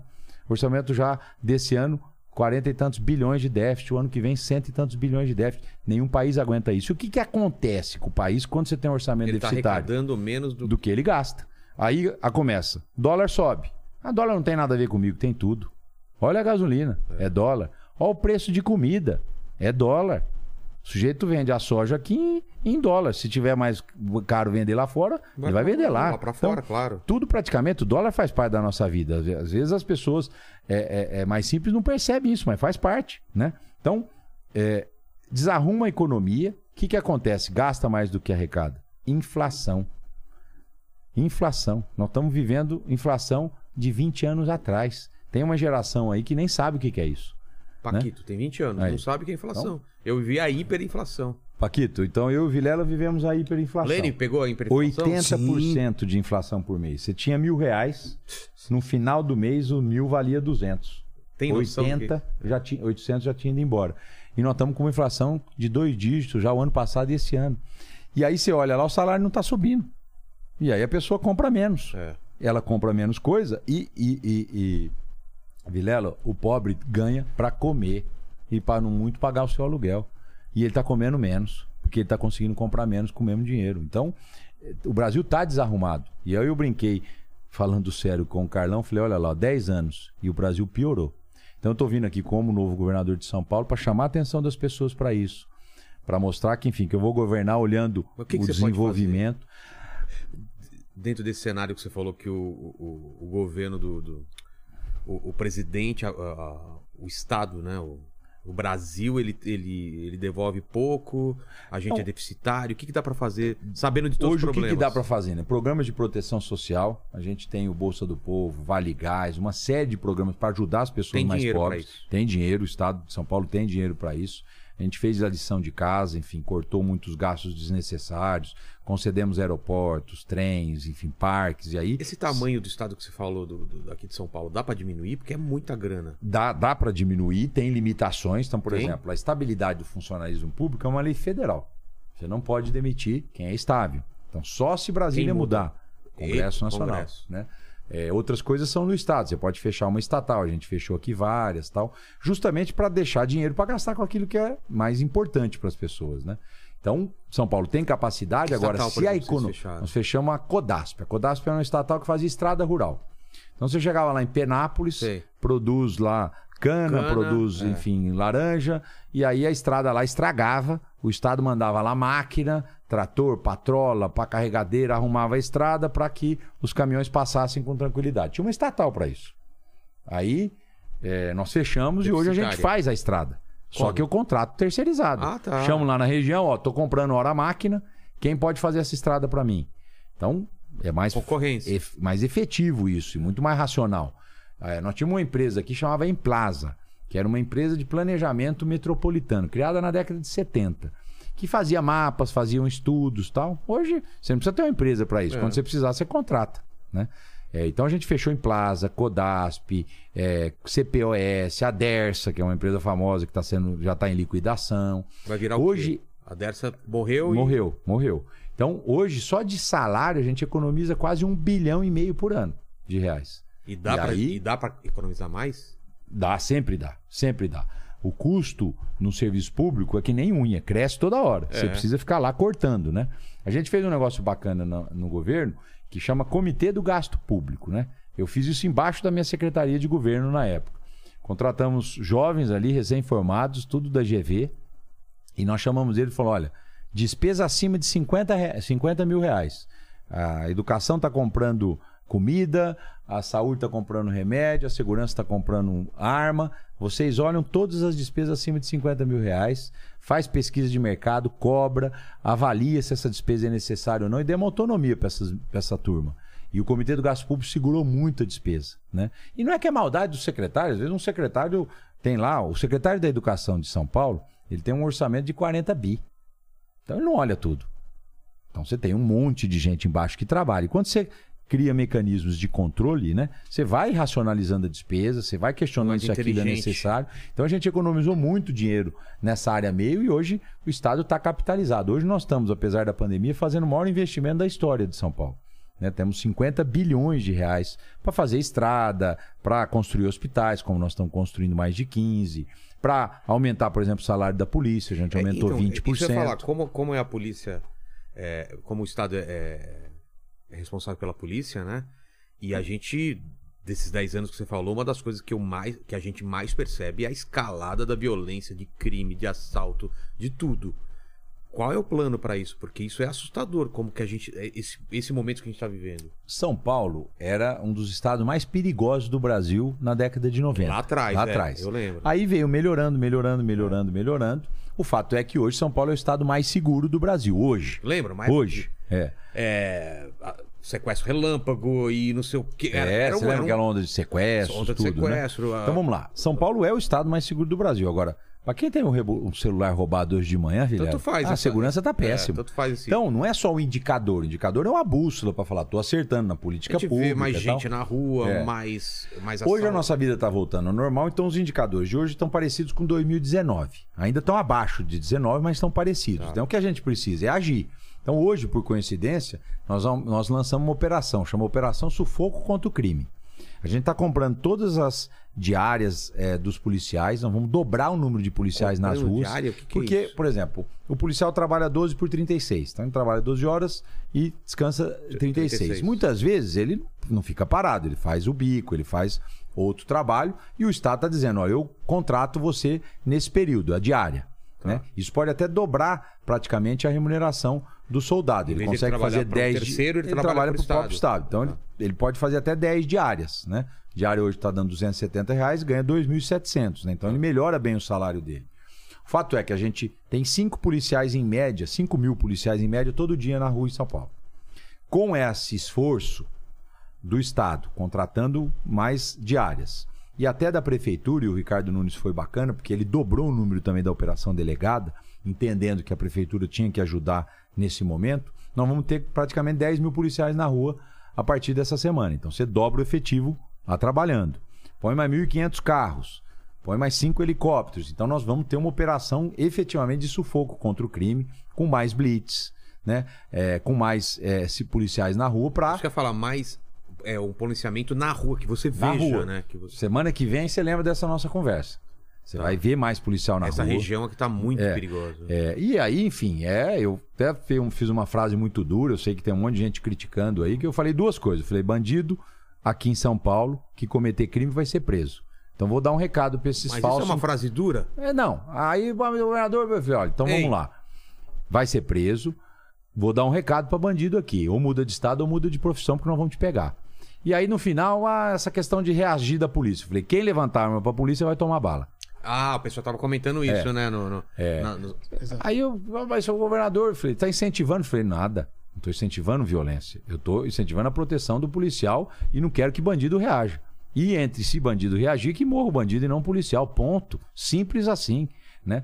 É, é óbvio, enfim. é, Tem especialista dizendo, ah, o governador está incentivando a polícia a matar. Nada disso. A polícia é bem treinada, faz curso de qualificação. Para você entrar para ser soldado de São Paulo não é um concurso simples. Pra você manter como soldado não é simples. Hoje nós temos as câmaras corporais, polícias profissionalizadas. Óbvio que numa corporação de 83 mil policiais, você pode ter um outro que cometa erro, mas a polícia é a mais bem treinada do Brasil. E a ideia de filmar todas as ações, ter câmera e tudo, porque protege o policial e protege também a, a vítima ou qualquer coisa que aconteça. Porque, porque senão a gente fica no achismo, né? É, e Isso, isso, isso tem fez... essa experiência lá fora? Tem essa experiência. E todos os comandantes que eu tenho falado, Vilela, têm incentivado, olha, a câmera protege o tudo? policial. Colocar uma no carro, é, na viatura. É. E as câmeras corporais, É, né? corporais, É. né? É, hoje, agora. Ou tem na- uma resistência pra isso? Não tem. Na época da campanha, então agora tem um monte de candidato com palpite. Ah, vou tirar, vou fazer. Blá, blá, blá, blá. Como que a tá primeira agora? entrevista que eu dei, Tá. eu peguei e falei: eu tenho dúvida se isso é bom para a segurança. Então, Eu também tenho dúvida. Aí fui a campo. É. Ouvi os comandantes, coronéis, tenentes coronéis, majores, capitães. ten- Fui ouvindo todo mundo. E eles me convenceram que é uma boa política de segurança. Ah, é? Então, Então é, eles querem. Pode ter uma outra resistência, mas a grande maioria é favorável, né? Então nós vamos é, é, é, ampliar esse processo de câmaras, ouvindo os comandantes, porque quem tem de segurança é a polícia. Não adianta que o governador ou um candidato querer ficar dando palpite no que não sabe. Então, nós temos a melhor polícia do Brasil e ela tem o apoio do governador e a autonomia do governador para avançar na política de segurança pública. Essa- eu acho que isso é uma das, das coisas que mais preocupa e que mais vão ser, vão ser cobradas do, do, do próximo governador, né? Sem dúvida. Não, do atual também. Eu tô sendo muito cobrado, viu? Já tá cobrado agora. Muito Você tem cobrado. quanto tempo? É. Quantos Até meses? dezembro. Até dezembro. É. O que, que dá pra fazer até dezembro? Dá pra fazer muita coisa e nós estamos fazendo, né? Primeiro, essa coisa da Operação Sufoco. Nós Tá. estamos ampliando o número de policiais, Tem né? depois também uma, uma pergunta de muita gente que mandou sobre é, A policial polícia penitenciária. penitenciário. é. Depois a gente pergunta aí também. Agente penitenciário. É. é. Então, a segurança é prioridade. Eu falo que eu tenho um tripé aqui de prioridades, de ações que eu estou todo dia cuidando, né? A segurança, a proteção aos mais pobres, né? Então, nós temos um programa como Vale Gás, nós vamos ampliar o É, Vale os Gás. que mais foram Ah, prejudicados nessa pandemia e uh, inflação, eles estão sendo sufocados, né? O, o gás, o gás aumentou, a gasolina aumentou, a alimentação ferrou, né? É. Então, tem gente que, em vez de pagar gás de co- cozinha, se não tiver o dinheiro do Vale Gás, ela vai cozinhar a lenha. Exato. Aí começa a ter Ah, fumaça, uma começa a ter mulher, né, problema ah, respiratório, álcool, pode É. queimar a casa, enfim, você já Exato. viu. Tem até um problema de saúde pública seríssimo nisso. Então, proteção social, cuidar dos mais pobres e gerar emprego, né? Trazer investimento para cá, poder ativar emprego em São Paulo.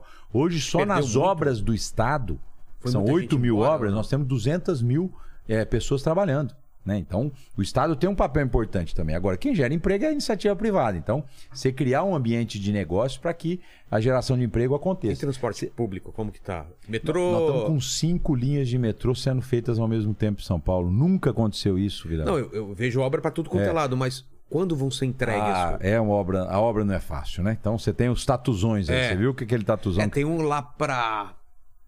Pra putz, lá pra. Como que é? Zona Norte, que o. É, lá da Brasilândia, Isso. freguesia do Ó, passa É, embaixo do do Rio Ó, Tietê. exatamente. Foi aquele que deu o incidente ali É, na marginal, aquele né? Aquele tá indo pra onde? Aquele tá indo lá pro centro da cidade.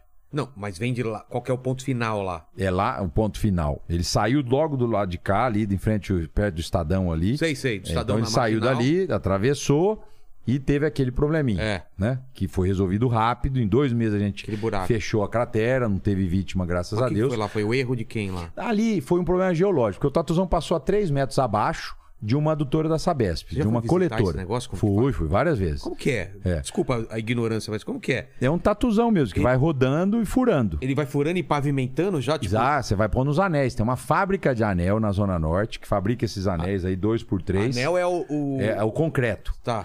Sabe que essa fábrica tem 70% de mulheres que trabalham. É fui sério? Lá. É, a maior parte são mulheres. Então faz a forma, Tá. de concreto, o caminhão leva, o tatuzão anda aí Abre- 20, 30 metros por dia, O quê? Cavando. cavando, escavando. Tá. E ele vai deixando o túnel redondo ali. E aí você vai anelando o túnel, né? E deixando ele com acabamento. Certo. É, aí ele passou embaixo de uma coletora de esgoto que a Sabesp tinha feito, mas a sustentação. perto? Tre- cerca de 3 metros e meio, 4 metros. Mas estava no projeto, não estava. Nada foi surpresa. Sabia-se já É. desse- Só que teve alguma movimentação geológica que a. a- Cedeu. a- a- cedeu. E aí vazou o esgoto ali. Né? Rapidamente a gente agiu tal, encheu de água esse túnel.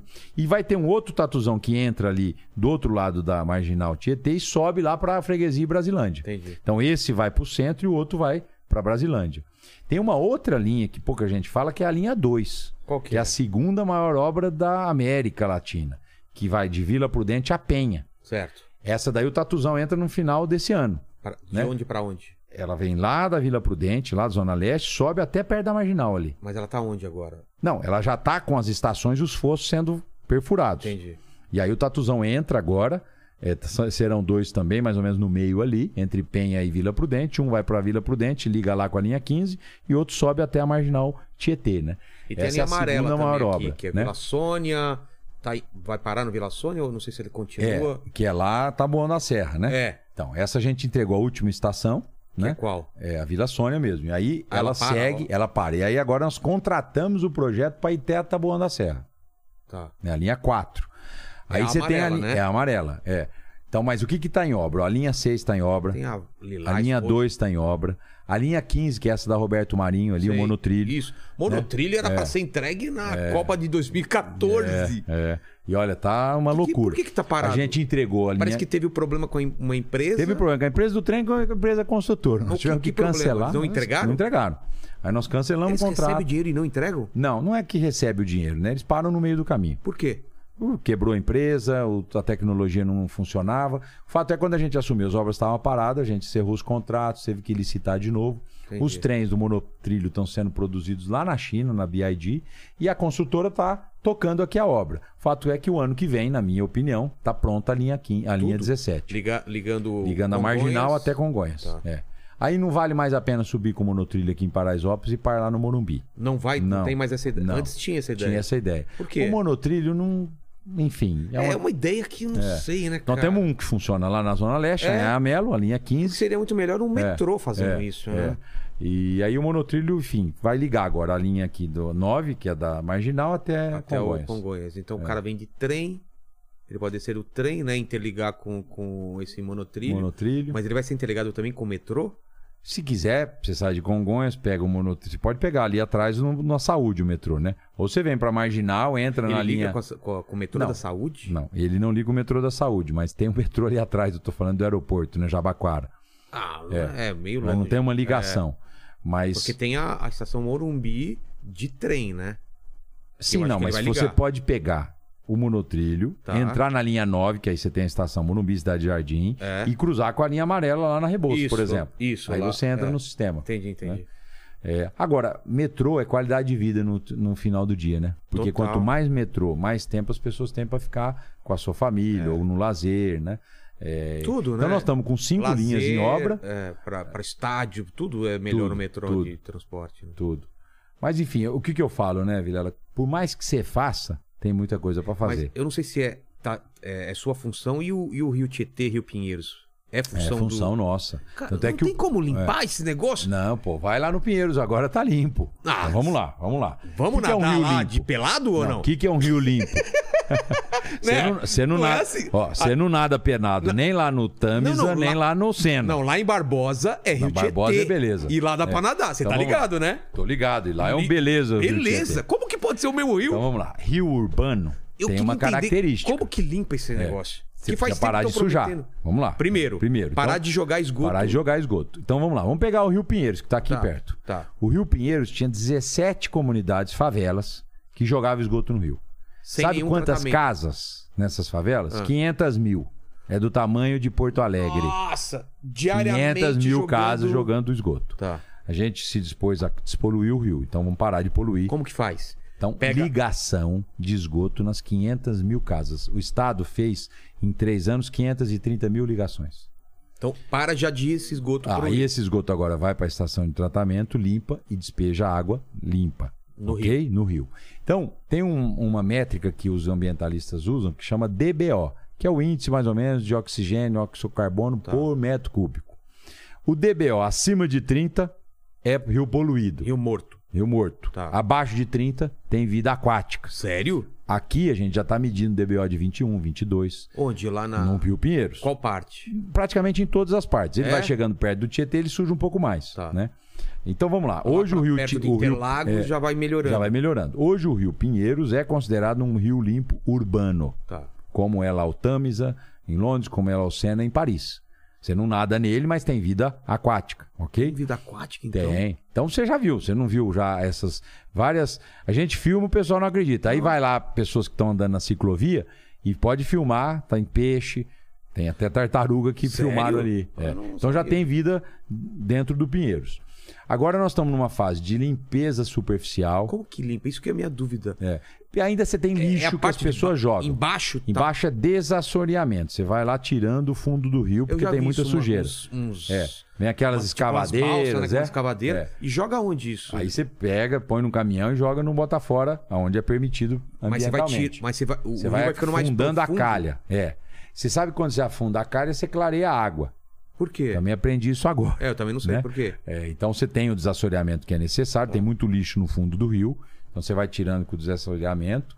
Você para de poluir porque as casas não jogam mais esgoto. E você está agora numa fase de embelezamento do das marginais. Eu te convido para você ir lá. Não, eu ando de bicicleta. Andar de isso bicicleta. tá bonitaço. Não, isso... É. Então, Show de bola. O rio parou de cheirar, não tem o odor, né? É, o pernilongo tá indo embora. Você já não tem a quantidade ah, de pernilongo que nem você tinha. Ainda tem pernilongo. Sempre vai ter É. um outro, né? Mas Não é, como era antigamente. É, né? era uma Eu moro- infestação moro- absurda é, aqui. é absurda. Então, é, é um processo permanente. Teve então, um- parou de teve Um poluir. ciclista que foi carregado um dia por pernilongo. Esse pernilongo grande que leva É, ele. levava ele pro outro lado da margem. assim. Mas, cara, eu, eu fiquei animado, porque meu sonho um dia era ser navegável isso. É, então a ideia agora- Aquele, fazer, sabe, restaurante, um monte de coisa nas É. be... nas Ali naquela usina São Paulo, que era a Sei. antiga usina Traição, vai ter restaurante em cima e café. Vai ter Em- quando? Já, não, já fizemos uma concessão. Agora o concessionário Que, está é, que é na viradinha do. do em frente ao Shopping Cidade Jardim. Sei, sei. é. Vai retificar a marginal, o projeto já está pronto. Que legal. E agora nós vendemos isso para a iniciativa privada, ela vai correr para fazer as entregas e começar a fazer a arrecadação ali. De, Mas para melhorar tudo. mais ele, além de tirar esse lixo do fundo e evitar que, que entre esgoto, o que mais dá para fazer? Tem um produto para colocar lá? Tem, aí você tem vários produtos para água, né? Vai que ainda- decantando a- a sujeira? Não, a sujeira, quando você para de poluir, naturalmente você não vai ter mais um rio poluído. Então, ele vai se regenerando Sozinho. sozinho. Você tem algumas estra- alguns mecanismos químicos, mas eu vi que a EMA e a Sabesp nem querem usar Ah, é? isso. Eles acham, olha, a questão da ligação do esgoto das casas está resolvendo o problema do rio. Vamos continuar com o desassoreamento e a melhoria das margens.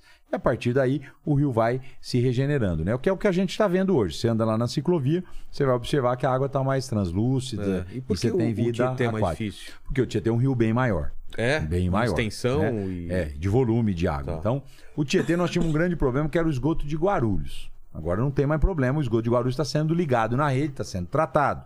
Você tinha esgoto é, do Santo André, que vinha lá do tamanho da TI, despejava no rio Tietê. Então, é, já é uma tarefa maior. Que Mas nós estamos. Do Estado? Isso, isso. Nós estamos já num, num processo bem melhor no Rio Tietê. Quando a gente assumiu a mancha do Rio Tietê, ela tinha praticamente 200 quilômetros, a mancha de sujeira, de poluição. Você- É mancha que chama? É. É, é um... É, você mede, né, onde está poluído. Tinha aquela espuma famosa ali Sei, em Itu, é. em Salto, Feia né? Hoje a mancha está bem menor do que há três anos e meio atrás. É um trabalho permanente, nós estamos pedindo um financiamento ainda do Banco Interamericano de Desenvolvimento para terminar esses investimentos de esgotamento sanitário e de limpeza do Tietê, para que a médio prazo ele possa considera- ser considerado também um rio limpo. O Pinheiro, será que vai dar pra navegar? Ter uns Pinheiros vai dar e vai dar rápido. Pô, Nós vamos até o final do ano, você vai ver muita coisa acontecendo ali. Fechou. Qual que é o, o- o esquema o, que os agentes penitenciários estavam é, falando? Ah, eles estão dizendo aqui que é o seguinte, ó. É, existem atualmente hoje, não sei se os números estão corretos, mas é, vou seguir esse exemplo aqui. Estão dizendo que Quem, que, quem que mandou? essa foi o Alex Nunes e tem a do Rodrigo Anéas também, que tem Mais a ou ver... menos a mesma coisa. É que é a mesma coisa. Que na verdade eles estão dizendo o seguinte: que tem hoje 6 mil policiais que eles estão em de- desvio de função para fazer a escolta de presos. E aí eles estão perguntando o porquê disso, sendo que tem os concursados de 2014 que ainda não foram nomeados para essa função. É, só, Então- só para completar, o Fábio Jabá, que já veio aqui, que é agente penitenciário, é, falou que queria fazer essa pergunta também e mandou um abraço pra pra você. Não, obrigado. Olha só, então vamos lá. É um concurso de 2014. Já se passaram oito anos. É. Ok? É, precisa ver se a SAP, a secretaria responsável, quer aproveitar os remanescentes desse concurso ou não, porque já tem concurso de 17, enfim, outros concursos. Eu precisaria pegar o detalhe. Mas sobre agente penitenciário de escolta, eu tenho algo a dizer. Até antes da pandemia, você tinha realmente muitos policiais que faziam a escolta do preso. O preso saía lá de Presidente Venceslau, vinha para São Paulo, às vezes no Fórum uma Criminal, escolta, quem fazia? precisava da escolta, polícia. Polícia. Né? E aí sim era muito mais racional você ter o agente de escolta penitenciária e não a polícia militar escoltando. Só que com a pandemia, Vilela, mudou tudo. Nós tínhamos poucos presídios que tinham sala de videoconferência, que o preso não precisava sair do presídio para vir aqui. Tinha uma certa dificuldade com a defensoria pública, com a OAB, às vezes, de aceitar essa teleaudiência. E o fato é que com a pandemia não teve outro jeito. Todo mundo fez teleaudiência. E agora nós não queremos voltar ao que a gente tinha. Nós colocamos sala de teleaudiência em todos os presídios do Que Estado. provou que é eficaz. Porque provou que é eficaz. O- o- o preso não tem o seu direito limitado. Ele está lá num vídeo, em frente a um juiz, um de promotor, defesa. amplo direito de defesa tal, e você não gasta com gasolina, com escolta E e, o tudo perigo mais. também, o né? risco e o de- perigo, de- né? de resgate, Teve acidente, resgate e acidente que acontece. Então, é, é, é, eu preciso ver os detalhes, né, para não é, falar algo é, é, que não esteja dentro do que o, o secretário de administração penitenciária, que é o coronel Nivaldo, pense. Mas o fato é que a gente não quer mais ficar com o preso circulando só para fazer audiência. Entendi. Nós queremos que o preso fique na penitenciária, faça a teleaudiência de lá, tenha o seu amplo direito de defesa, mas o Estado não gaste com gasolina e com escolta mais. Tá. Tem mais questões? Eu preciso fazer um xixizinho. Você manda uma pergunta aí? Mando, mando. É, o Gustavo, ele tá perguntando aqui sobre o concurso é, da PMSP, né? Sobre as melhorias na corporação. Bom, nós vamos ter concurso é, da Polícia Militar esse ano, né? A gente tem 2.500 vagas. É, a escola de formação já está também, é, inclusive tem formação é, de policiais agora nesse mês de maio, no mês de junho. É um processo permanente, porque muita gente se aposenta. E a gente tem que não só repor, como aumentar o efetivo, né? Então, é, concurso para a Polícia Militar, para a Polícia Civil, sim. Para a área penitenciária, eu preciso ver com o secretário, porque ele tem os detalhes. E aí eles estão perguntando sobre o pagamento do bônus dos policiais. Boa pergunta. Nós vamos ter novidade esse mês, né? É, o bônus do policial ele ganha de acordo com ah, os resultados que o batalhão ali que ele trabalha obtém. É, nós temos bônus do ano passado que está atrasado, que eu quero começar a colocar em dia já nesse mês de maio. Então eu já chamei o secretário da Fazenda para ele conseguir os recursos para a gente já pagar no mês de maio parte desses bônus, né? Eu devo na semana que vem anunciar a data certa de pagamento ainda em maio dos bônus da Polícia Civil e Militar. O, bom, os policiais estão em peso na live, que tem uma, uma pergunta agora a respeito da Polícia Civil.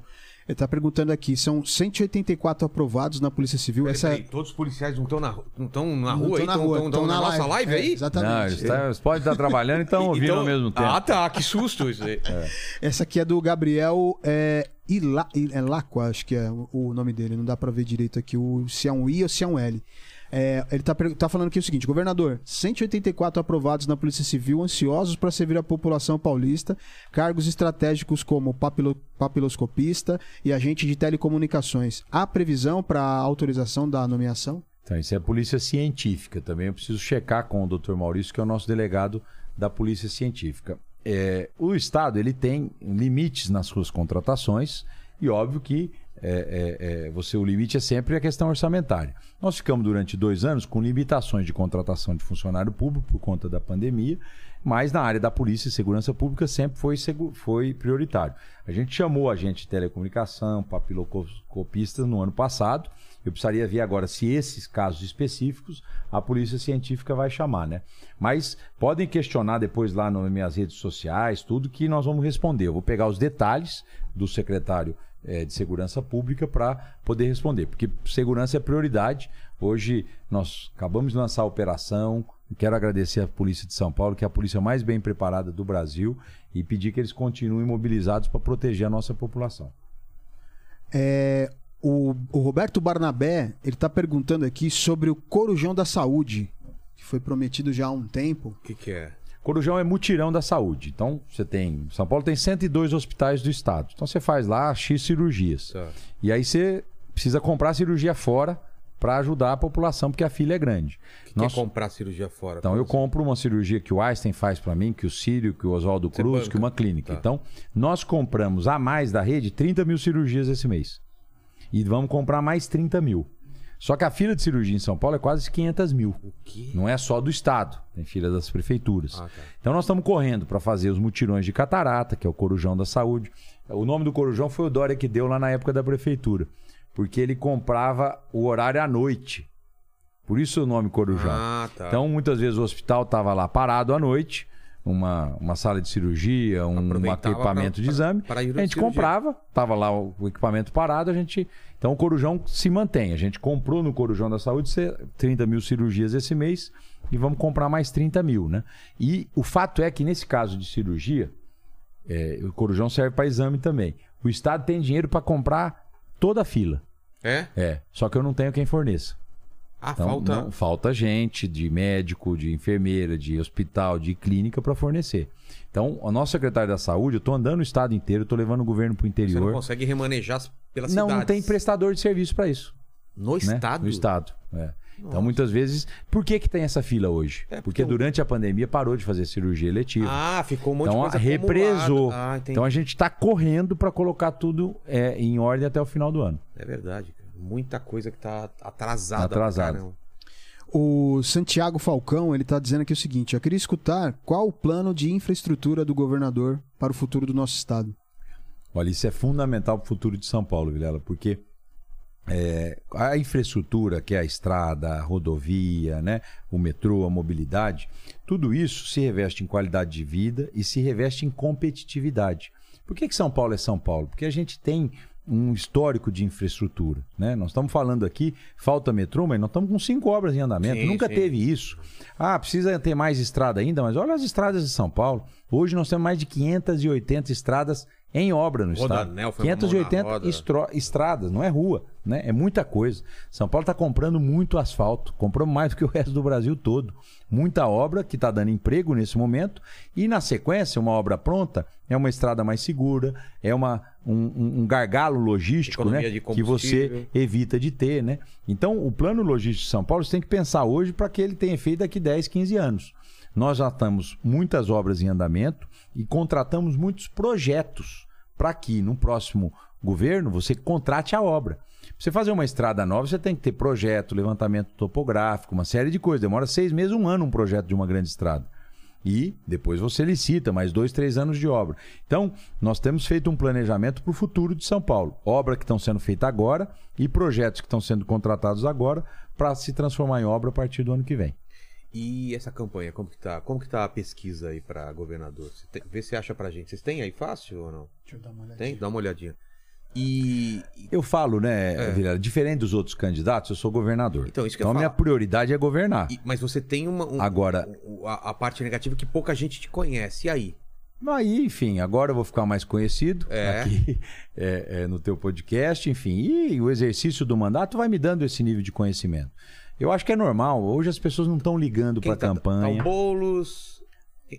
Ó, Ó, aqui, tá tão por fora que. aqui ó, pela pelo, a, a- a pesquisa Datafolha fala que o Fernando Haddad está em primeiro, 29%, Márcio França, 20%, Tarcísio Freitas, 10%, aí aparece o, o, o- o nosso governador Rodrigo Garcia, 6%, e aí tem um- alguns com 2%. Eu falei Boulos, o Boulos não vai ser. Ele é candidato a deputado. Ah, é, deputado. Viajei, então. É o Haddad, né? É, é o Haddad, o Você vê Márcio como eu tô por França, dentro, olha só. da- da- Tarcísio Freitas e o, e o Isso Rodrigo muda Garcia. muito, então. É, muda muito. Você lembra, se lembrar a última eleição, você vai ver que as pessoas só vão ligar na campanha em setembro, Lela.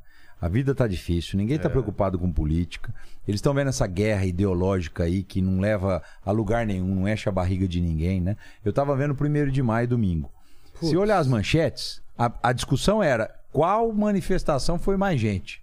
Não se Ou- discutiram ou- como é que gera Ou emprego. qual manifestação é, flopou, né? Qual que foi É, mais vazia? É, quer dizer, não se discutir como é que vai Não. gerar emprego, qual o problema real das pessoas. Então você acha que eu, como governador de São Paulo, vou ficar discutindo campanha agora? Eu vou discutir lá em agosto, quando começar a campanha. Me apresentar para aqueles que não me conhecem, falar do que eu penso para o futuro do Estado, falar do que eu fiz, quem sou eu. Mas hoje, como governador, eu não vou ficar discutindo campanha. Eu vou é tentar cuidar da polícia como eu fiz hoje. Vou cuidar das pessoas mais pobres, com programas concretos. Eu posso tomar decisão todo dia que pode ajudar ou não a vida das pessoas. Essa é a minha prioridade. Pode fazer uma Então, diferença absurda, né? é, é, eu tô muito tranquilo nisso, né? Lá em, em- a partir de 15 de agosto, quando começar a campanha, eu falo de campanha. Até lá é governar São Paulo. E como você se posiciona nessa briga ideológica? Você tá de que lado? Não tá do lado nenhum? Você... Que que Vilela, eu não você- entrei na política para mudar a ideologia de ninguém. Né? Eu entrei na política para fazer as coisas acontecerem, para mudar a realidade de um lugar. Eu respeito quem é de esquerda, quem é de direita, quem é de centro. Eu respeito quem concorda comigo. Eu respeito quem não concorda comigo. Né? Porque eu sou governador de todos. Eu não posso eh, pensar em ser governador só daqueles que estão do meu lado. Né? Eu tenho que tomar decisão para todo mundo. Quando eu faço um programa social, um Vale Gás, eu não pergunto se a pessoa votou na gente ou não.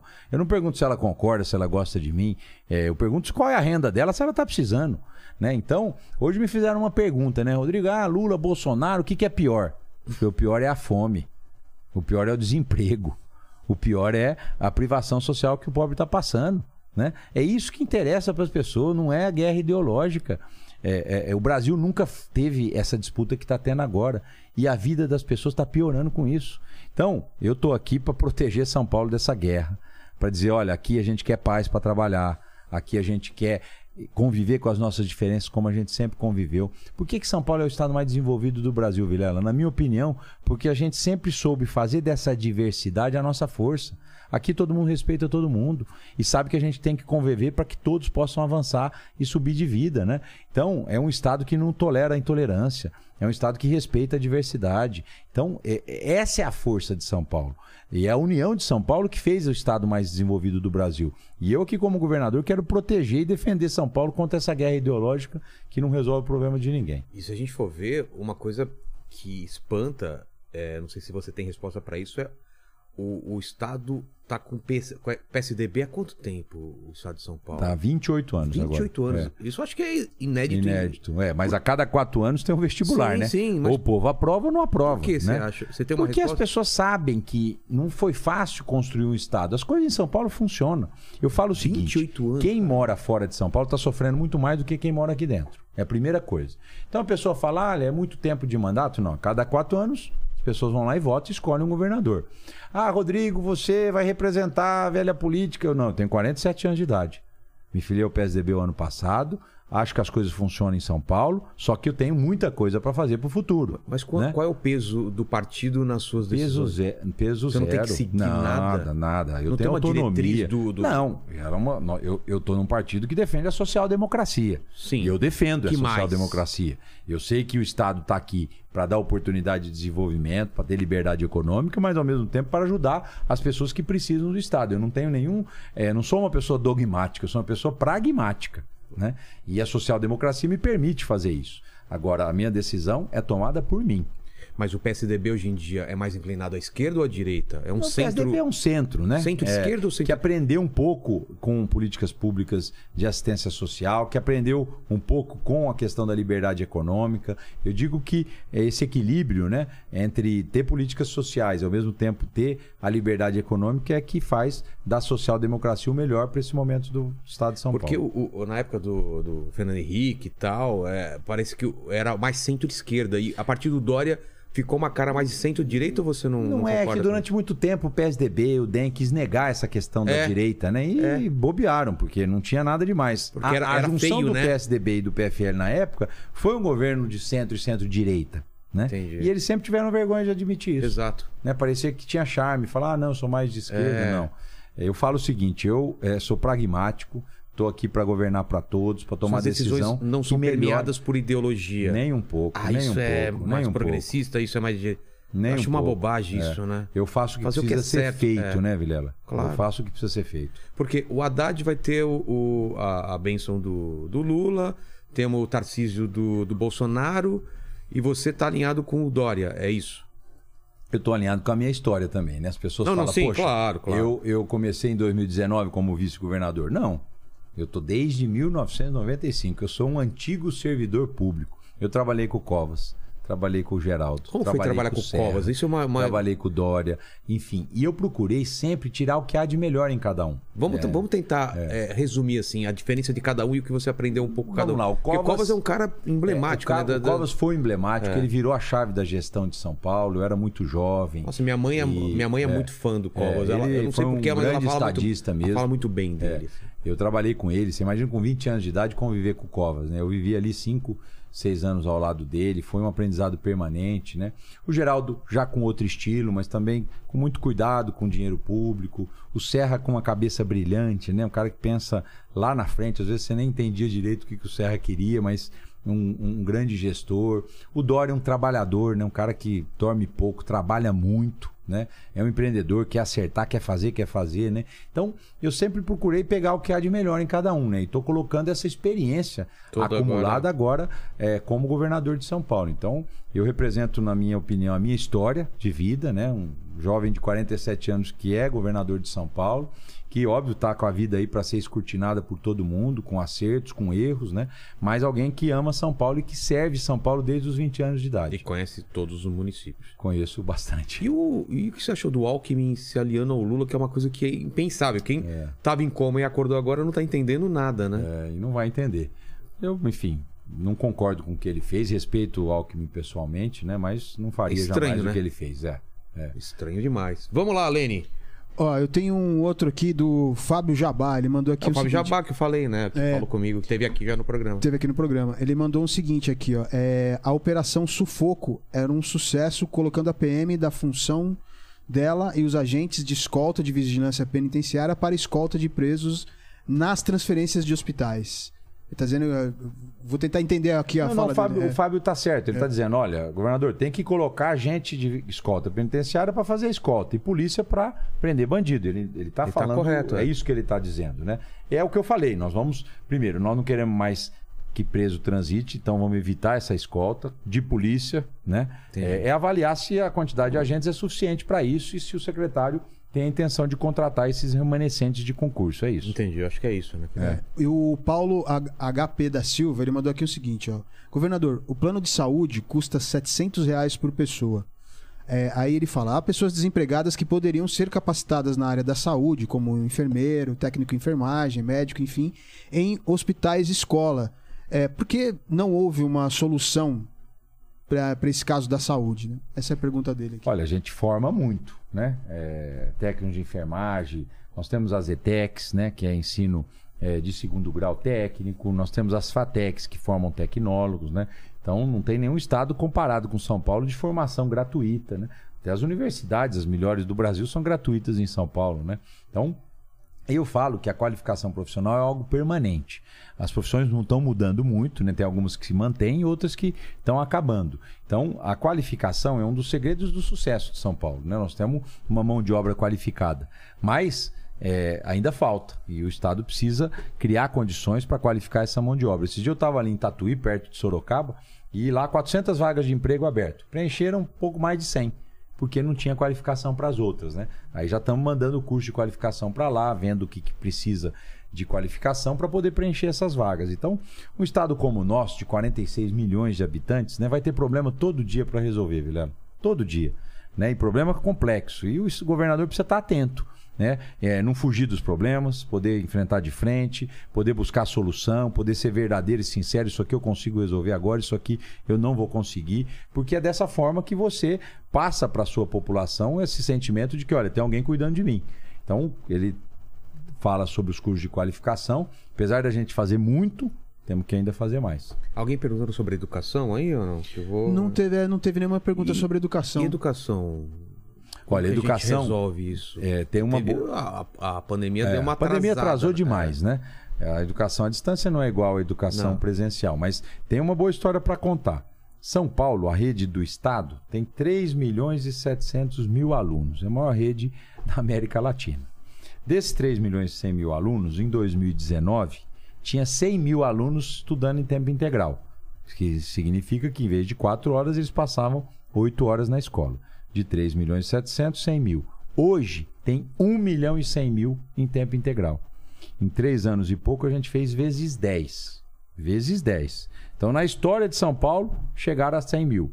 Em três anos, 1 milhão e 100 mil.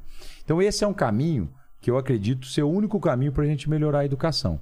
Ficar em dobro na escola, es- estudar em dobro, aprender em dobro. Agora, a partir de agora, para crescer o ensino de tempo integral, vai precisar construir mais escola, contratar mais professor. A gente usou racionalmente a rede de forma a aumentar muito o Tem déficit de, de professores? não, não tem hoje. Mas, para fazer em tempo integral, tem. Vai ter. Porque aí é, enfim, o mesmo aluno ocupa oito horas a sala de aula. Mas é o único caminho para o futuro de São Paulo. Então, se vocês me perguntaram qual o principal projeto teu para o próximo mandato, eu falei, eu vou falar muito disso em agosto, mas vou dar aqui um spoiler. Tá. Educação 100% integral em São Paulo. Se eu pudesse ter um sonho para o próximo mandato, Pô, se Deus me permitir, é terminar em 2026 com todos os alunos de São Paulo em tempo integral. Isso muda a vida dessas jovens, isso muda o futuro de São Paulo. É, e uma coisa que eu sinto falta é, é- é ter um incentivo à, à arte, né? Artes plásticas, música. A gente tá falando sempre aqui, né? Quando vem. Senti- Muita gente que, que começou lá fora descobriu um, um jogador de basquete, um cientista. Esporte, né? Esporte, tudo. Talentos Ah, que estão aí. Pintura, É, dança tal. Dança, Você- cultura. Você dá para essas, pra essas crianças. Não, a gente né? tem um projeto em São Paulo super Artes bacana, marciais. que é o projeto Guri.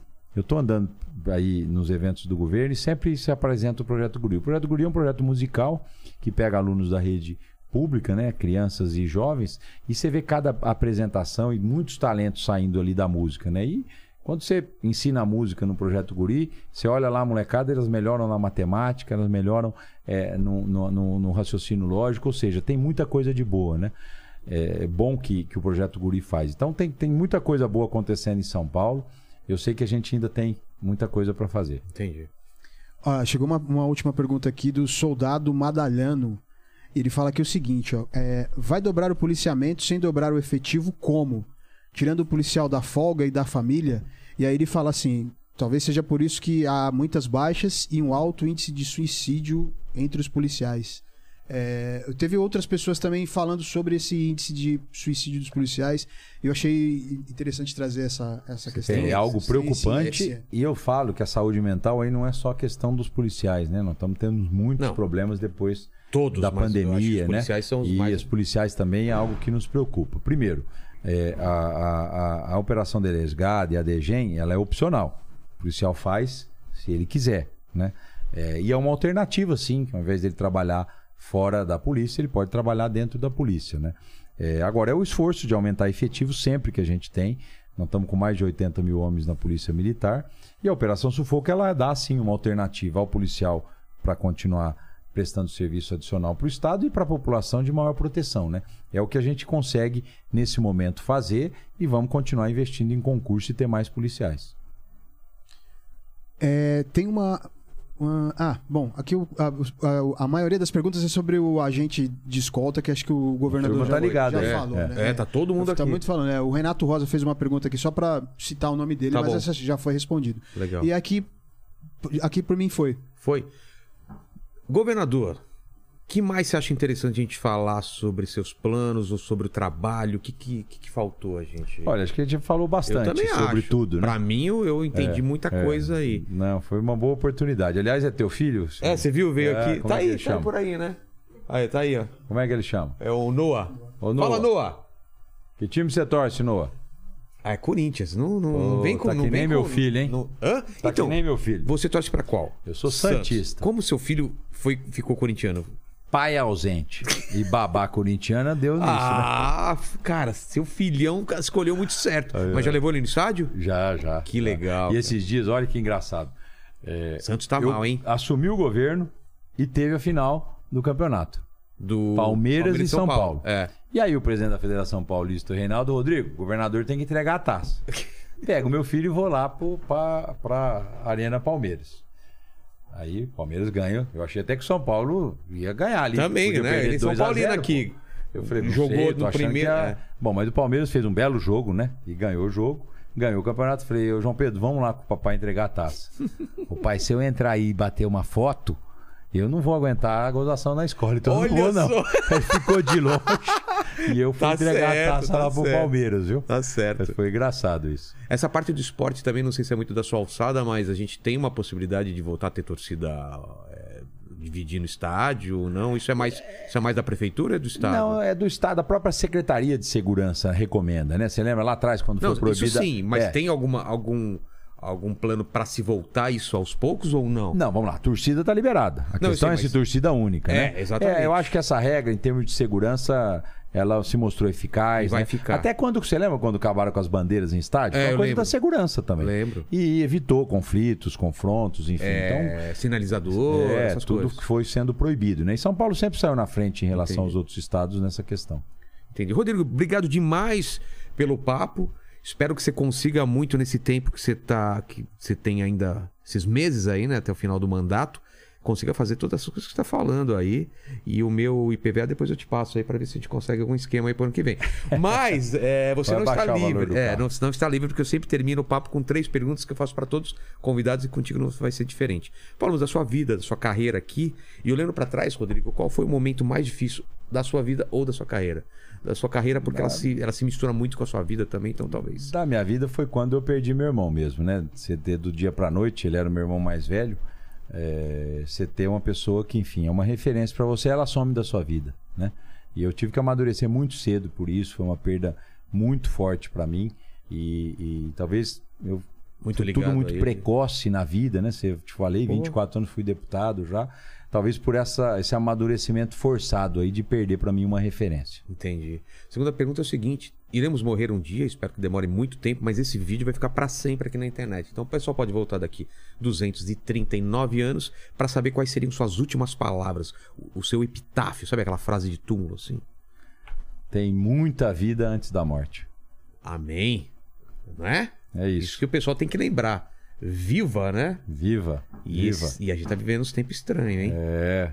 Eu falo a pandemia, muitas vezes você perdeu tudo do dia pra noite, É, né? Então, muita gente eu que acho que perdeu. hoje as pessoas estão dando mais valor, né, na, na, na vida, na convivência, né? é. Vendo que a vida não é só trabalho, dedicação, acúmulo, né? Não, e Seja falar o- falar o que você sente pras pessoas. É, não espera sincero, amanhã. Não espera amanhã. Tá não. brigado com seu pai, vai lá e fala com ele, tá brigado com a sua família, com alguém. Pô, você não sabe o dia de amanhã, né? Veio aí a pandemia pra mostrar isso. É, é isso mesmo. Então, Tem isso qual é a muita frase? vida antes da morte. Exato. E a terceira pergunta é: você, como governador, como político já de bastante tempo, você tem dúvidas, eu imagino, que faz algumas perguntas na sua cabeça. Divide alguma desses, algum desses questiona- questionamentos com a gente, alguma pergunta sem Não, resposta. muitas vezes, enfim, você tem que, que crer pra ver, né? É, é, você acreditar que aquilo Salto vai dar fé? certo, aquilo é, é, vai alcançar o objetivo que, que você tem, né? E muitas vezes ah, o poder ele isola, o poder é solitário, né? Você tem que tomar decisões ouvindo todo mundo, mas no final do dia a decisão é sua, né?